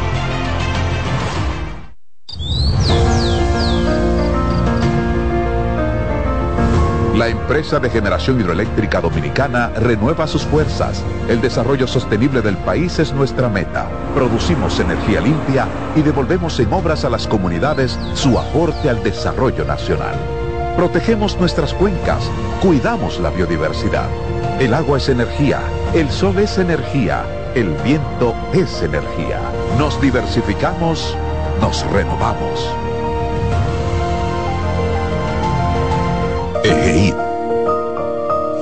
La energía sostenible del país. De nuevo con ustedes, la expresión de la tarde. Seguimos, seguimos, señores, aquí en la mesa de la expresión de la tarde. Son las 4.20 minutos, 4.20 minutos. El comentario a la voz femenina de esta mesa. Carmen Curiel. Gracias Roberto y de verdad un placer inmenso, como decía al principio, de estar aquí compartiendo con ustedes. Uno la pasa muy bien, pero fuera del aire. Si pudiéramos hacer un programa que la gente pudiera gozar. se puede decir. sí, todo se puede decir. De verdad, lo que hay que saberlo decir. Pues no decimos nada malo, pero de verdad que. Viagra. Eh, no, yo estoy hablando de algo y salta con una un vino que se llama Q, eh, bueno. Bueno, entonces son cosas, ustedes ven, y yo soy la única hembra que hay aquí, la única dama. Eh, yo me iba a referir, el tema mío es igual que el de yo, que el de Adolfo, y es con relación al anuncio del, del presidente. Yo estaba sentada en mi computadora cuando me salió un, un, una información, me subió. De último minuto a las 7 de la noche eh, por, por, un WhatsApp especial, que nos entráramos en un link de WhatsApp para que viéramos la alocución del presidente de la República.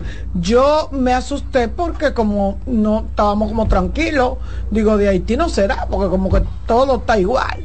Cuando yo oí hablar de Aerodón, dije, ay, mira, parece que al presidente le han llevado un par de los programas de nosotros, porque de verdad que aquí se ha cuestionado mucho el contrato con Aerodón. Y no se ha cuestionado el contrato con Aerodón por cuestionarlo. Se ha cuestionado porque Aerodón no cumple, no ha cumplido nunca con las con eh, cláusulas para lo que fue para lo que se le entregó, porque fue una entrega que se hizo en el gobierno del presidente Leonel Fernández. Eh, eso tiene un lío que si lo salen a investigar, eh, miren, eh, eso se dejaría así. Eso es peor que lo que ustedes imaginan. Yo eh, me puse a buscar porque uno no recuerda muchas cosas, pero yo recuerdo que cuando Aeropuerto Siglo XXI, un saludo para la doctora Mónica Infante, que siempre ha estado al frente de esa empresa, tiene una suerte inmensa. Eh, cuando Aeropuerto Siglo XXI le vendió, le concesionó sus eh, acciones a Vinci Airport, que fue en el 2016, eh, nadie dijo nada. Y yo creo que esa venta, que fue una venta también, pero se buscaron los mejores abogados. Cuando usted lee el documento, usted se encuentra que tuvieron aquí de abogados internos a Henry Rizik Álvarez Fernández, socio Jaime Senior, y tuvieron aquí y tuvieron una gente en los Estados Unidos, porque no era tan fácil lograr que una empresa le vendiera a otra la concepción. O sea, yo quisiera pensar que al presidente le explicaron todo eso que esa gente viene con un, un, disturbio desde el principio, que nadie le hizo caso, porque lo que se quería era en ese entonces salir de ese problema y lograr un dinerito. que ahora dicen que el presidente logró un acuerdo bueno, bueno, pero que en el, en el 90 y pico, quizá lo que, lo que le dieron al presidente, al gobierno, fuera bueno. Ahora, ¿qué fue lo que más me preocupó? Cuando yo oí la cantidad de obras que se van a hacer con ese dinero. Presidente, de verdad, y usted sabe que yo soy suya, que usted me cae bien. Presidente, pero decir como ahí mismo que nos van a dar 800, ¿cuántos millones son? 800 millones de que yo que ahí me meter un, un programa de asfaltado, el puente de al lado de Villamella, el o sea, como que yo dije, pero ven acá, fue que se le acabaron los cuartos del INE. Yo que estaba hablando de que del INE estaba en bajo perfil. Digo, el presidente hizo su diligencia. Hizo su diligencia el presidente.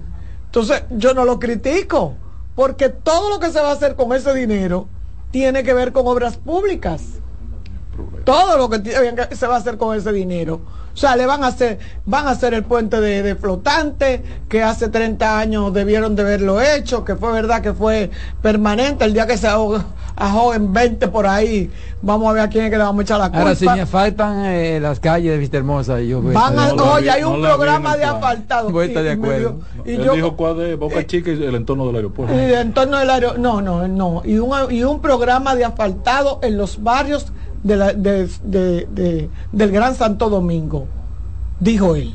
Él habló de un programa de asfaltado. Hay programas de asfaltado, hay unos puentes que se van a hacer, pero yo dije, me dio pena porque yo dije, concho, se le acabó el dinero.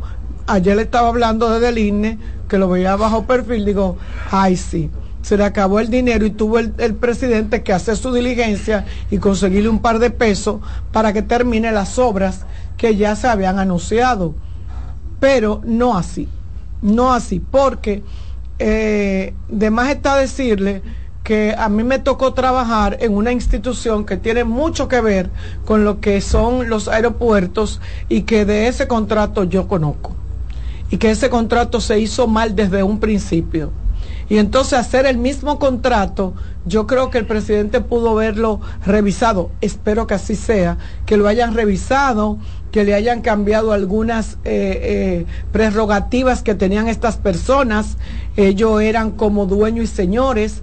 Eh, hablo como, mira, a mí no me gusta el fideicomiso porque no lo entiendo. Hicieron un curso y no me invitaron para que yo entendiera de lo que debieron de llevarme. Yo preferiría que fuera mitad y mitad, porque la parte mayor... Una alianza público-privada.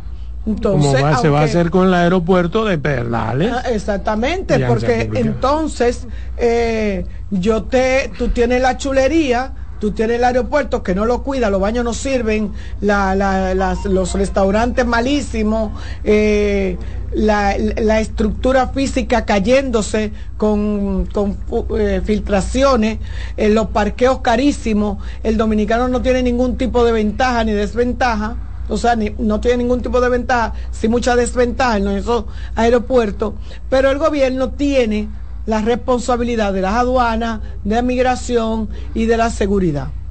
Pero lo que es peor, el gobierno tiene la seguridad, pero por dónde que se meten lo que han hecho los, los robos de cable y eso, por las mallas rotas que tienen los aeropuertos.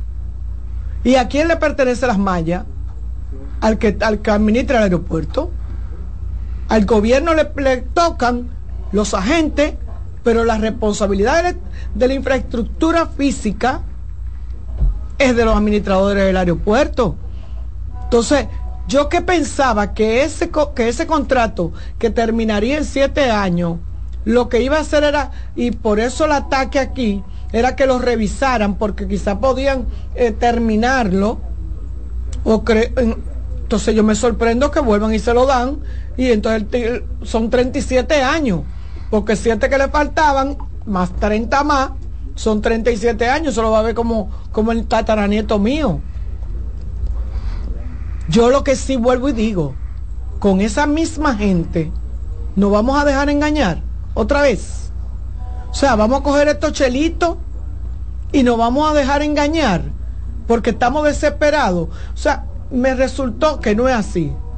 Que no es así, yo sé que no es así, yo quiero creer que no es así, pero me resultó como una acción hasta desesperada por recursos. Y eso no nos puede llevar porque no haya recursos, porque el gobierno tenga alguna situación, no podemos permitirle a gente que no ha fallado siempre, que tienen, faltan siete años, veinte y pico de años fallándonos en los aeropuertos. Oye, qué bueno. Pero sería importante, Carmen, sería importante ver eh, eh, las cláusulas de esa renegociación. Es lo que te digo, porque tienen que haberle cambiado algo. Porque... Tienen que haberle cambiado algo.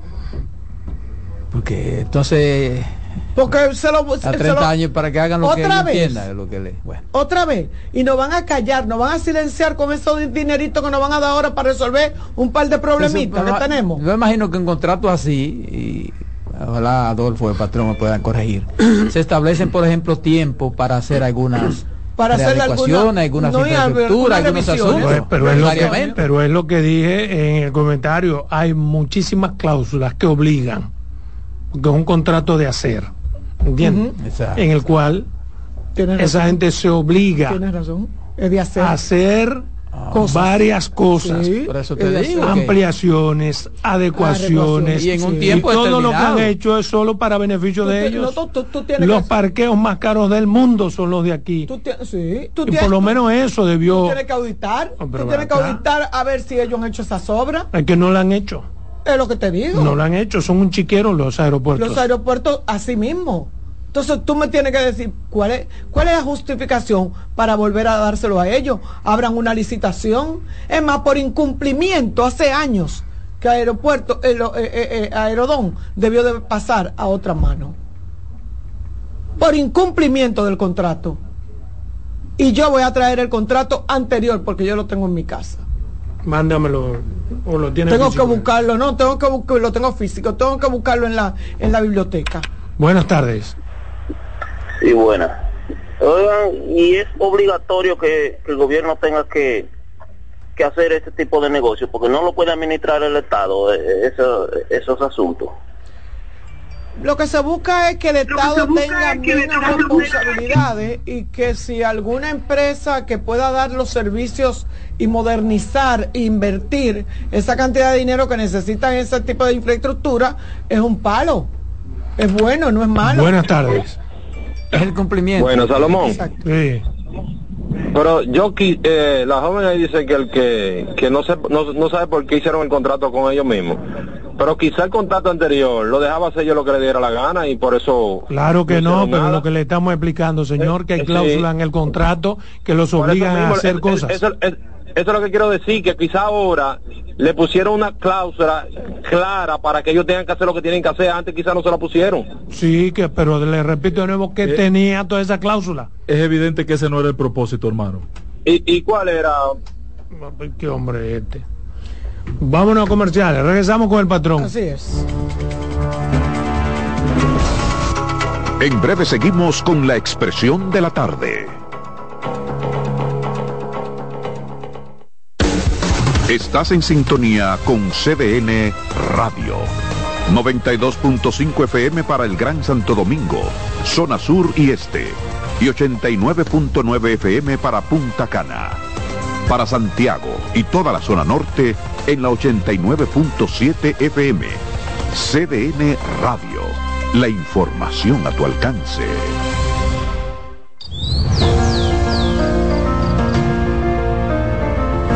La empresa de generación hidroeléctrica dominicana renueva sus fuerzas. El desarrollo sostenible del país es nuestra meta. Producimos energía limpia y devolvemos en obras a las comunidades su aporte al desarrollo nacional. Protegemos nuestras cuencas, cuidamos la biodiversidad. El agua es energía, el sol es energía, el viento es energía. Nos diversificamos, nos renovamos. EGI. La energía sostenible del país. Felipe y Gaby dan fe del crecimiento de la construcción gracias a Banreservas. Lo mismo dicen Manolo, Conchita y toda la brigada por el apoyo que recibe la pelota. muchos también son testigos del apoyo al arte y la cultura, y ni hablar de los que se benefician del programa de pignoración de arroz, como don Héctor y su gente. Que les cuente Jessica, que realizó su sueño ecoturístico con la ayuda de Expo Fomenta Pymes Ban Reservas. Los sectores construcción, pymes, deporte, arte, cultura, turismo y agricultura saben que detrás de uno que avanza hay muchos más echando hacia adelante. Ban Reservas, el banco de todos los dominicanos. Institución referente nacional y regional en el diseño, formulación y ejecución de políticas, planes y programas de este ministerio ganador del Gran Premio Nacional de la Calidad. Decirle que es un compromiso que asumimos desde que llegamos para poder eh, implementar los deseos y las instrucciones del presidente de la República en ir siendo eh, más competitivo, dar un mejor servicio con la transparencia, con la honestidad con un mundo globalizado que tenemos que exportar no solamente cantidad, sino calidad permanentemente. Ministerio de Industria, Comercio y MIPINES. De nuevo con ustedes, la expresión de la tarde.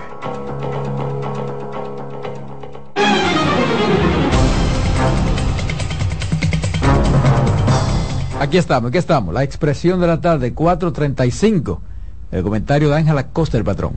Yo quisiera dar continuidad al tema de los aeropuertos de Carmen, pero antes quiero referirme a una situación preocupante que ojalá el Ministerio de Salud Pública le dé una explicación más contundente.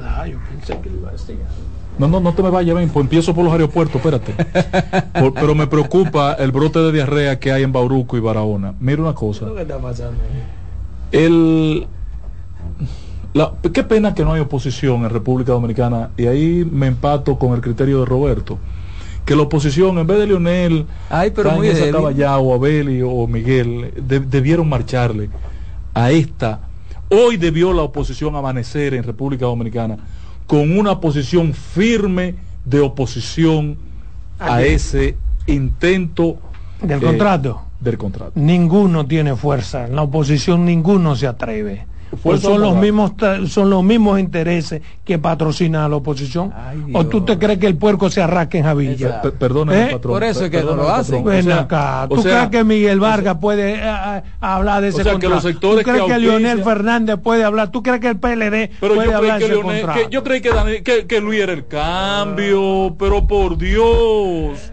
Y entonces mira lo que pasa. Mira dónde está la peor perversidad en este proceso que estamos viviendo.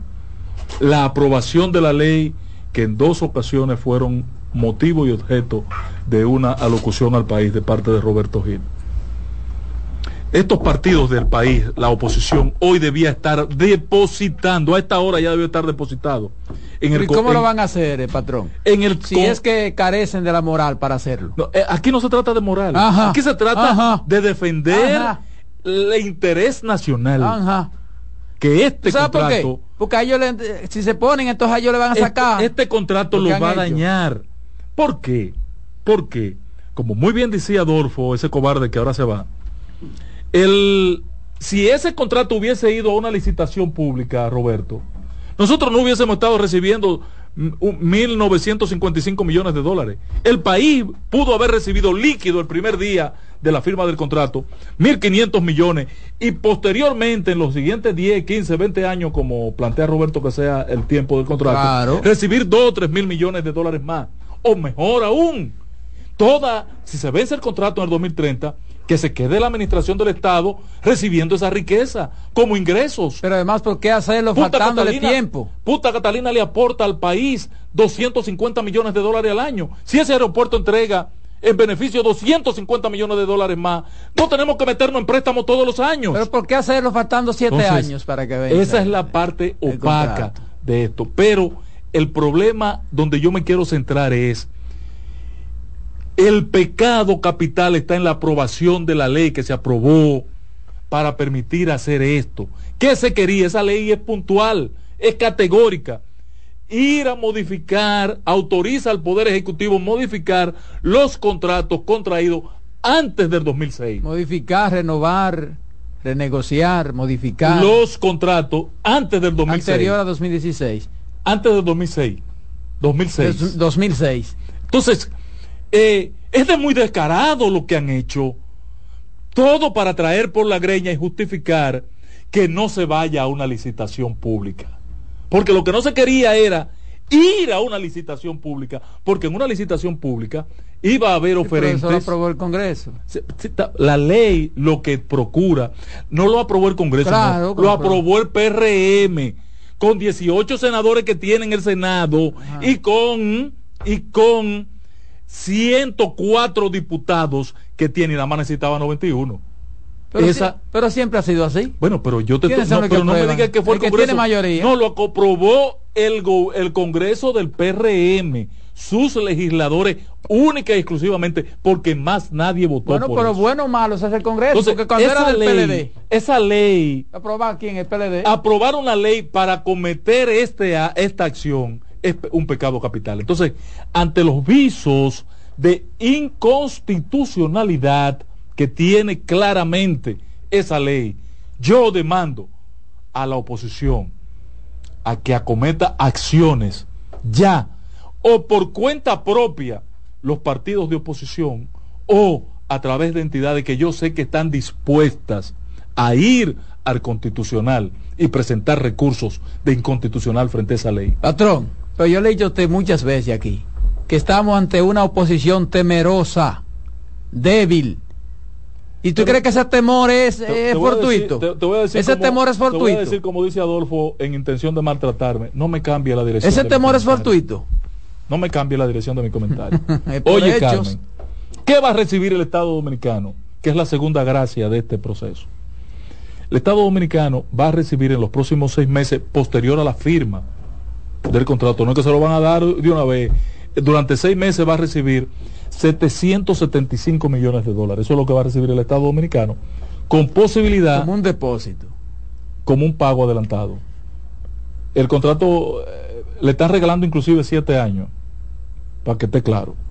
775 millones, los cuales el gobierno, el contrato anunciado es de 1955 o 200. O 2000. O 2005. Sí. ¿Por qué 2005? Por lo siguiente. ¿Por qué esa diferencia? O de 1955 o 2005. ¿Por qué? Porque el gobierno eh, llegó al acuerdo de que le entreguen en seis meses 775. Vayan sumando 775. Que la empresa se va a quedar con 830 para hacer inversiones en los seis aeropuertos. ¿Ok? vaya sumando, y que posterior a los seis meses en el tiempo, de aquí a que se cumpla el contrato en el 2060, el gobierno podía recibir entre 330 o 300, entre 300 o 350 millones de dólares más. Eso es todo. Es el contrato. O sea que ellos van a hacer esos arreglos con el mismo dinero que deben dar al Estado. Pues claro. O sea, ellos están haciendo como hacen las, las constructoras que construyen con el dinero de lo que, los que, están, lo que adquirimos los, apartamentos. los apartamentos con el adelanto. Con la venta en plano yo construyo con el dinero sí, claro. Yo lo único que estoy aportando es mi eh, agregando valor al dinero tuyo. Exacto. Eh, con esto, oigan bien, señores, oigan bien, 775 va a recibir el gobierno de Luis Abinader, eh, la empresa se va a quedar con 830 para invertir en los seis aeropuertos. Primera modificación el aeropuerto de los el aeropuerto no la empresa va a invertir pero no se va a quedar con el dinero no Bueno, en el pasado lo que hizo fue quedarse con el dinero. No, no, ese dinero de la empresa son 830 millones que ellos tendrán que invertir. Sí, en, los cinco aeropuertos. En, los en el pasado estaba el mismo concepto en el contrato anterior y no se invirtió nada. Entonces, explícamelo. Pero ahí, ahí es que yo digo que debe haber alguna cláusula que que obligue y que tenga sanciones en dado caso de no cumplir. Lo primero es que este proceso no debió llevarse a cabo sin una previa evaluación de la ejecución del contrato. ¿En qué se incumplió el contrato? Por ejemplo, ¿es justo que Barahona esté abandonado cuando hay ofertas de otras instituciones como es American Eagle de ir a administrar a Barahona? ¿Por qué tiene que estar Barahona abandonado ese aeropuerto? Ustedes han ido a ver las condiciones en que está el aeropuerto Ligüero, el Joaquín Balaguer. Vayan para que lo vean, es responsabilidad de esta jodida empresa, Aerodón. ¿Y, está funcionando el aeropuerto? Sí, ah, funciona para los viajes para Haití y para algunas islas y vuelos internos aquí. Eh, es un aeropuerto subutilizado totalmente. Vayan a Puerto Plata para que ustedes vean cómo hasta hace dos años se estaba cayendo a pedazos, cayéndose a pedazos. Eh, entonces, vayan a Samaná y vean en qué condiciones están los aeropuertos. O sea, que es un premio a la ineficiencia. Claro que sí, claro que sí. Antes de proceder a, una contratación, alguien debió haber evaluado la ejecución de estos contratos. El presidente ha anunciado que era lo gracioso de todo esto, que los 75, 775 millones que a él le van a tocar lo va a invertir de la siguiente manera. En obra beneficio del pueblo. Asfaltado de la Caleta, Boca Chica y alrededores al aeropuerto. Y un programa extenso de asfaltado, tiene Carmen razón, del Gran Santo Domingo. Y otros municipios para una inversión máxima de 350 millones de dólares. ¿En, qué tiempo es que dan ese dinero adelantado? En seis meses. Pues por seis meses, en seis meses ya estamos en elecciones. Sí. Vía, segundo, vía expresa desde Plaza La Bandera, Isabel Aguiar, pintura, eh, conectando a las 6 de noviembre con una inversión aproximada de 148 millones de dólares. Solución a la Avenida República de Colombia con Avenida de los Próceres. Expreso, expreso hasta la Jacob Masluta y solución vial entre la República de Colombia y la Avenida Monumental con una inversión aproximada de 108 millones. La construcción del puente levadizo que sustituirá al puente flotante en el río Sama que costará 50 millones. Es importante ese puente. Urgente, urgente. La construcción de un puente paralelo al Jacinto Peinado, este es todavía mucho más urgente. Para unir la avenida Máximo Gómez con la Hermanas Mirabal en Santo Domingo Norte. Bueno, veremos a ver activa Con una inversión de 56 Prepárate, millones. te llenen tu correo de, nota de prensa. El paseo a nivel de la carretera Sábana Perdida, La Victoria, con una con la Charles de Gor, con la intersección de Charles de Gor, 30 millones.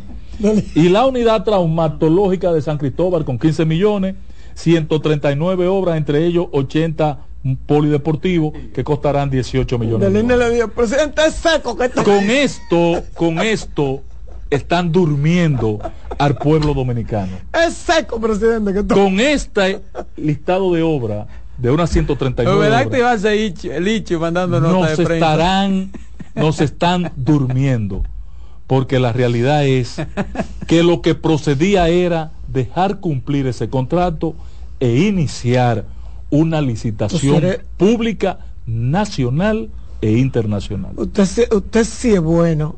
Usted quería que lo dejaran cumplir. Yo tengo años aquí en esta mesa diciendo que ese contrato había que revisarlo, quitárselo a esa gente por incumplimiento. Tengo años aquí diciéndolo.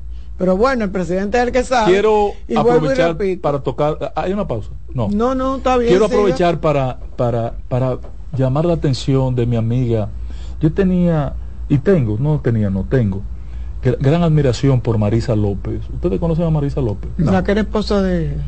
no, no, Marisa López que preside el PAL. Ah, el, que el PAL, el partido PAL. Partido Acción Liberal. Sí, pero Marisa López no fue la esposa, fue esposa de...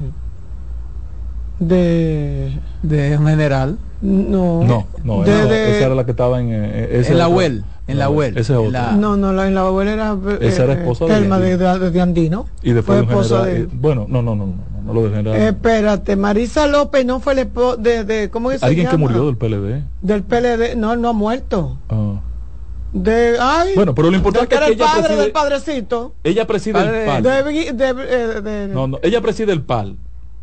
Y Marisa. Creo que PAL, Partido Liberal. Acción Liberal. Acción Liberal. Eh, Marisa eh, se ha quejado de que a su partido, posterior a la proclamación de, de Luis Abinader como candidato presidencial, eh, bajaron? La han, ¿La movieron del lugar, verdad? No, no, la han calificado de oportunista y trepadora. Y, y, yo creo que es una desconsideración porque los partidos eh, en política... ¿Pero quién ha dicho eso? Muchos sectores y en los medios de comunicación y políticos vinculados al partido de Leonel Fernández y al Partido de la Liberación Dominicana. Pero ella no era aspirante a... No, no, no. No, una hija de ella era candidata a diputada en el pasado. Todavía hay vallas de ella puestas en la ciudad junto a Rafael Paz. Eh, muy buena propuesta la de su hija, la chica López. Y la verdad es que la gente lo que tiene es que cuidarse de no de que no le carguen con estos calificativos. no, esa no, Porque ella ha estado, eh, ella apoyó, solamente ha apoyado los partidos que están en el gobierno. Entonces, cuando tú como partido tomas un perfil, bueno, no, no hay de otra. ¿Qué otro calificativo tú puedes darle a, a, a una organización política que, como por ejemplo Fuerza, del, Fuerza Nacional Progresista de los Vinchos, que existe desde el año 1973 y nunca ha ido a unas elecciones sola? Solo sabe arrimarse a los gobiernos. Solo sabe arrimarse a los gobiernos y quedarse ahí. Eso es oportunismo. Quizás bien utilizado el concepto de oportunidad. Eh, y trepar no es un pecado que le califiquemos de trepadores. En el caso de, de el PQDC, por ejemplo, eh, es la primera vez que yo veo que va a un, en los últimos años, que va a un partido en la oposición, como ha ido el PQDC de mi amigo Wessin Chávez, que va acompañando a Leonel Fernández pero históricamente lo que han hecho es apoyar a los partidos que están en el poder. Eh, el, el calificativo... El PQDC eh, no sale en las encuestas. Sale en las encuestas, mide. El PQDC. Bueno, patrón, pero es un partido y saca su voto, saca su gente, saca su gente. De todas maneras, eh, Amarixa López, presidenta del PAL, que yo tenía la esperanza de que en esta ocasión por lo menos ella se presentara como candidata presidencial. Mira qué bien lo ha hecho Opción Democrática, Marixa. Ha presentado a Virginia como oferta. Yo esperaba que era Minús la que se iba a presentar, pero Minús decidió quedarse al frente del organizativo de su partido para presentar a Virginia Antares Rodríguez Grullón. Marisa, usted debió ser candidata presidencial por su oferta política. ¿Es un partido Minús? Culos. Eh, y entiendo que no fuera ahora eh, objeto del cuestionamiento o de los calificativos que a usted le están molestando, porque la realidad es que es difícil desmentir que se es oportunista y trepadores. Quiero que iba a empezar por esto, llamar la atención. ¿Ustedes vieron la situación que hay en Bauruco y en la Ciénega? Han detectado un brote de diarrea que está afectando no se comerían algo raro por en Barahona. No. En Barahona. Bauruco. No comerían javilla. en Bauruco. No, comerían javilla. No. Yo una vez comí javilla. Lo que pasa es que el acueducto de la ciudad se dañó y la gente está usando agua del río y cuando Salud Pública fue a detectar que si las aguas del río estaban contaminadas, subieron a donde está la loma donde eh, extraen el larimar, larimar. Y allí ah, se ha instalado, han detectado una comunidad nueva de haitianos que se ha instalado, que no tiene instalaciones de servicio y utiliza el río San Rafael como baño para defecar y hacer sus necesidades. Entonces, ahí está el brote de cólera. Vuelve a repetirse. O sea que ayer el agua era más amarilla de la cuenta. Bueno, era una agua cagada. y eh, afectó esta comunidad. Ay, Dios mío. Eh, yo espero. están vivos de casualidad. Yo espero que la solución no la tomen los comunitarios por su cuenta, con sus manos. Ya en Tamayo, en, ustedes recordarán, tú sacaron a una comunidad de haitianos que estaba, se había formado de manera ilegal y lo hicieron cargar con sus corotos y le quemaron las casas. Eviten autoridades el asentamiento irregular de este tipo eh, de, ciudadanos migrantes. Esos asentamientos no se dan tampoco fortuitos. Eh, tiene que haber alguna organización, alguien que Bueno, lo que hay es mucha indiferencia de las autoridades. Indiferencia, pero, eso, pero, hay gente que, ¿para qué hay gente que, construye casitas para que Porque, y entonces, ¿para qué nos ponen a firmar? Ahí le dan la razón a la oposición que no se, a, no se abocó, no se sumó no se agregó a la firma de un pacto nacional por el control de las migraciones, porque es que las autoridades son los que son culpables y responsables de este tipo de situaciones. Ojalá, oigan lo que voy a repetir, no terminen como Empeñón, Fundación y Tamayo con la carrera que le dieron a los haitianos, mucho menos en la actual circunstancia de la confrontación que tenemos con Haití. Bueno, terminamos señores con ese tema. Nos vemos mañana, en breve, la voz del fanático. Hasta mañana.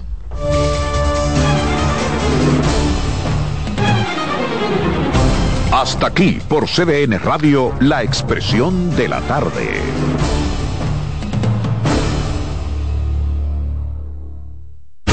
Escuchas CDN Radio, 92.5 Santo Domingo Sur y Este, 89.9 Punta Cana y 89.7 toda la región norte.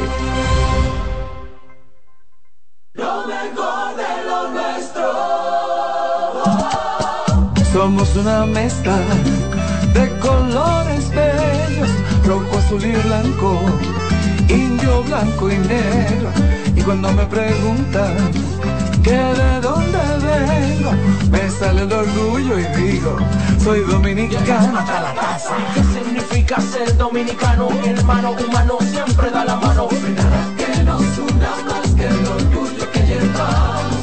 Tomando mi café Santo Domingo, pues nada que nos identifique más como dominicanos que nuestro café Santo Domingo. Café Santo Domingo. Son 30 años asegurando el futuro de nuestros socios. 30 años apoyando a pequeños y medianos empresarios a convertirse en empresarios de éxito. 30 años aportando y ayudando a dinamizar una economía creciente, apoyando y fortaleciendo a los principales gremios empresariales que hacen vida en nuestra empresa cooperativa. Porque en Cooperativa Empresarial somos el motor que ayuda a impulsar la economía nacional contigo y para ti. 30 años de hacerte la vida fácil para alcanzar tus sueños. Cooperativa empresarial, 30 años siendo tu futuro seguro.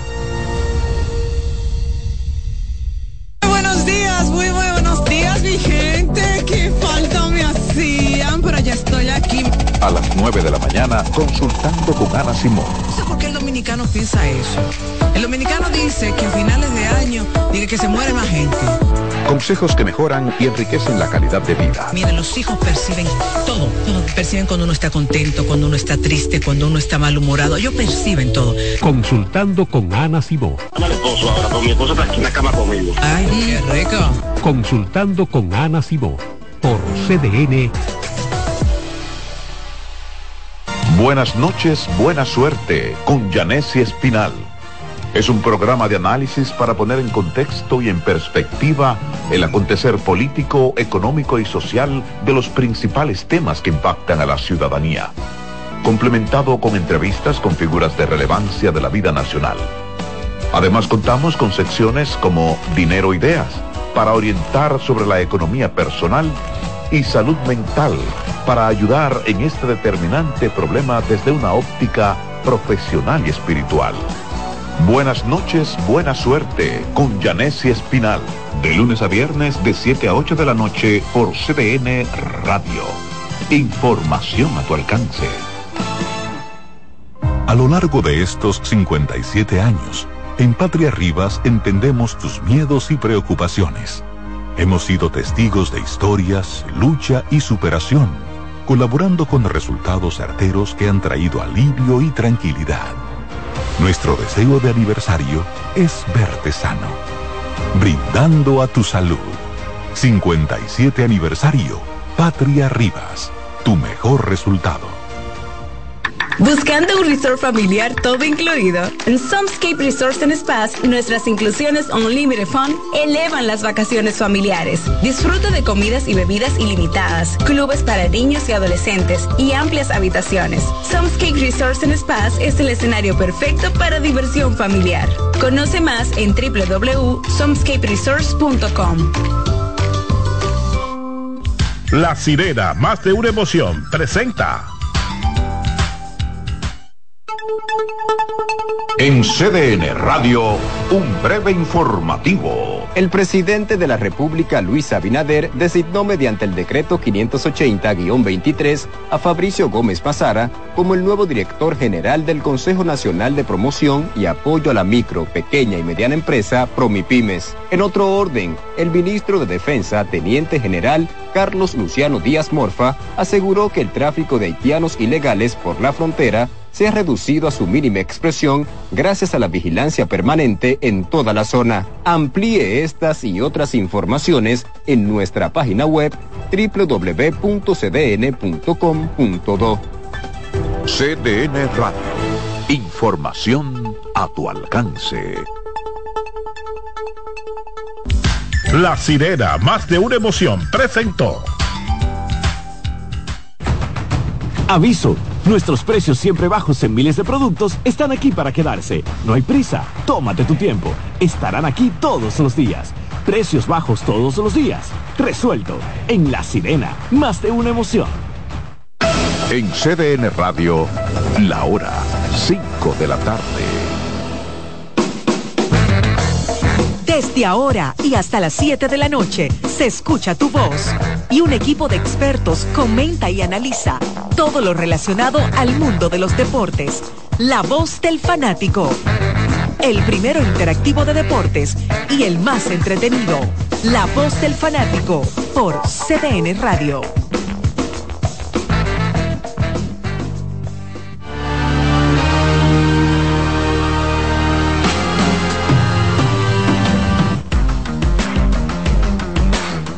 Miércoles 15. Hay gente que está adorando a Nuestra Señora del Manejo en este día 15 de noviembre del año 2023.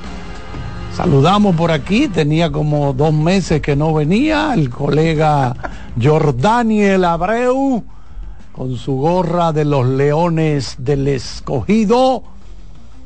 Ya tú sabes, o con qué equipo que tú trabajas. No te ponga gorra de otra gente, ¿eh? porque te fundimos fácilmente. Ayer a Taragüira le cogía el de la banda. Estado Dalí Santiago aquí, estrenando un polo che bonito de un color azul celeste. Exactamente. Un poquito, bueno, sí, el, azul del cielo varía un poco. el este profesor. Como el azul que utiliza eh, la selección de Argentina. Sí, está bonito. ¿Eh? Bueno, entrenando también por los de color verde claro. Nuestro coordinador, don José Luis Martínez, se le comienza a ver ya el resultado de los diferentes picoteos recientes por lo caro. Gracias a Kianci Montero, que se dio una buena pelada en el día de ayer. Y también el profesor, no está por aquí, Román Jerez. Como siempre queremos darle las gracias a Dios Todopoderoso que permite que estemos con ustedes, señores. Muchas gracias a Dios, esperando que las cosas en el mundo mejoren un poco porque no salimos del asombro de las barbaridades que se están viendo por todas partes. Pero vamos a encomendarnos a Dios para que le tranquilice la mente a mucha gente.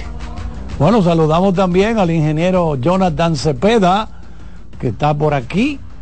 No sé si en labores de escauteo, buscando algún cumpleaños alguna festividad de la sala de redacción. Santiago, ¿qué es lo que se mueve a nivel mundial? No, todo bien, no sé a nivel mundial, ¿verdad? Pero aquí en República Dominicana la gente está en béisbol. Ah, sí, sí, sí. ¿Eh? Ese juego de anoche en Santiago, titánico. Y, un juego interesante. ¿Y de ¿eh? qué forma finalizó? Yo creo que ha sido uno de los juegos más interesantes de todo el campeonato hasta ahora. Bueno, interesante para los Tigres del Licey y frustrante para los, eh, los aguiluchos, ¿verdad? Para las águilas ibaeñas. Y más en la forma en que finalizó el partido, lamentablemente con una jugada donde Pedro Strop. Sí, como que se turbó un se poco. y trató de buscar el doble play sin Pero pensar. Ya era tarde, ya era sin pensar. Sí. Sin pensar que le podía hacer agua al hombre en home Sí, o por lo menos aguantarlo y hacer el lado al corredor al bateador. O sea, te aguanto en tercera, porque el problema es que no atrapó la bola en el primer instante, sino que la perdió momentáneamente. Pero con todo y eso tenía tiempo para sacar al, corredor de tercera. Ah, no, eso sí, sí. Porque el corredor de tercera había salido eh, a ah, anotar, ¿tú entiendes? Él se turbó un poco. Y, yo, estaba oyendo de Ali la transmisión. La, la frustración de Santana y del mismo Kevin. ¿eh? y la transmisión, yo quiero que tú hubieras escuchado a Mendy López en la radio. se queda callado porque él a veces narra como si estuviera hablando contigo. ¿eh? Exacto. Ay, se va por segunda. Ay, no, por segunda no.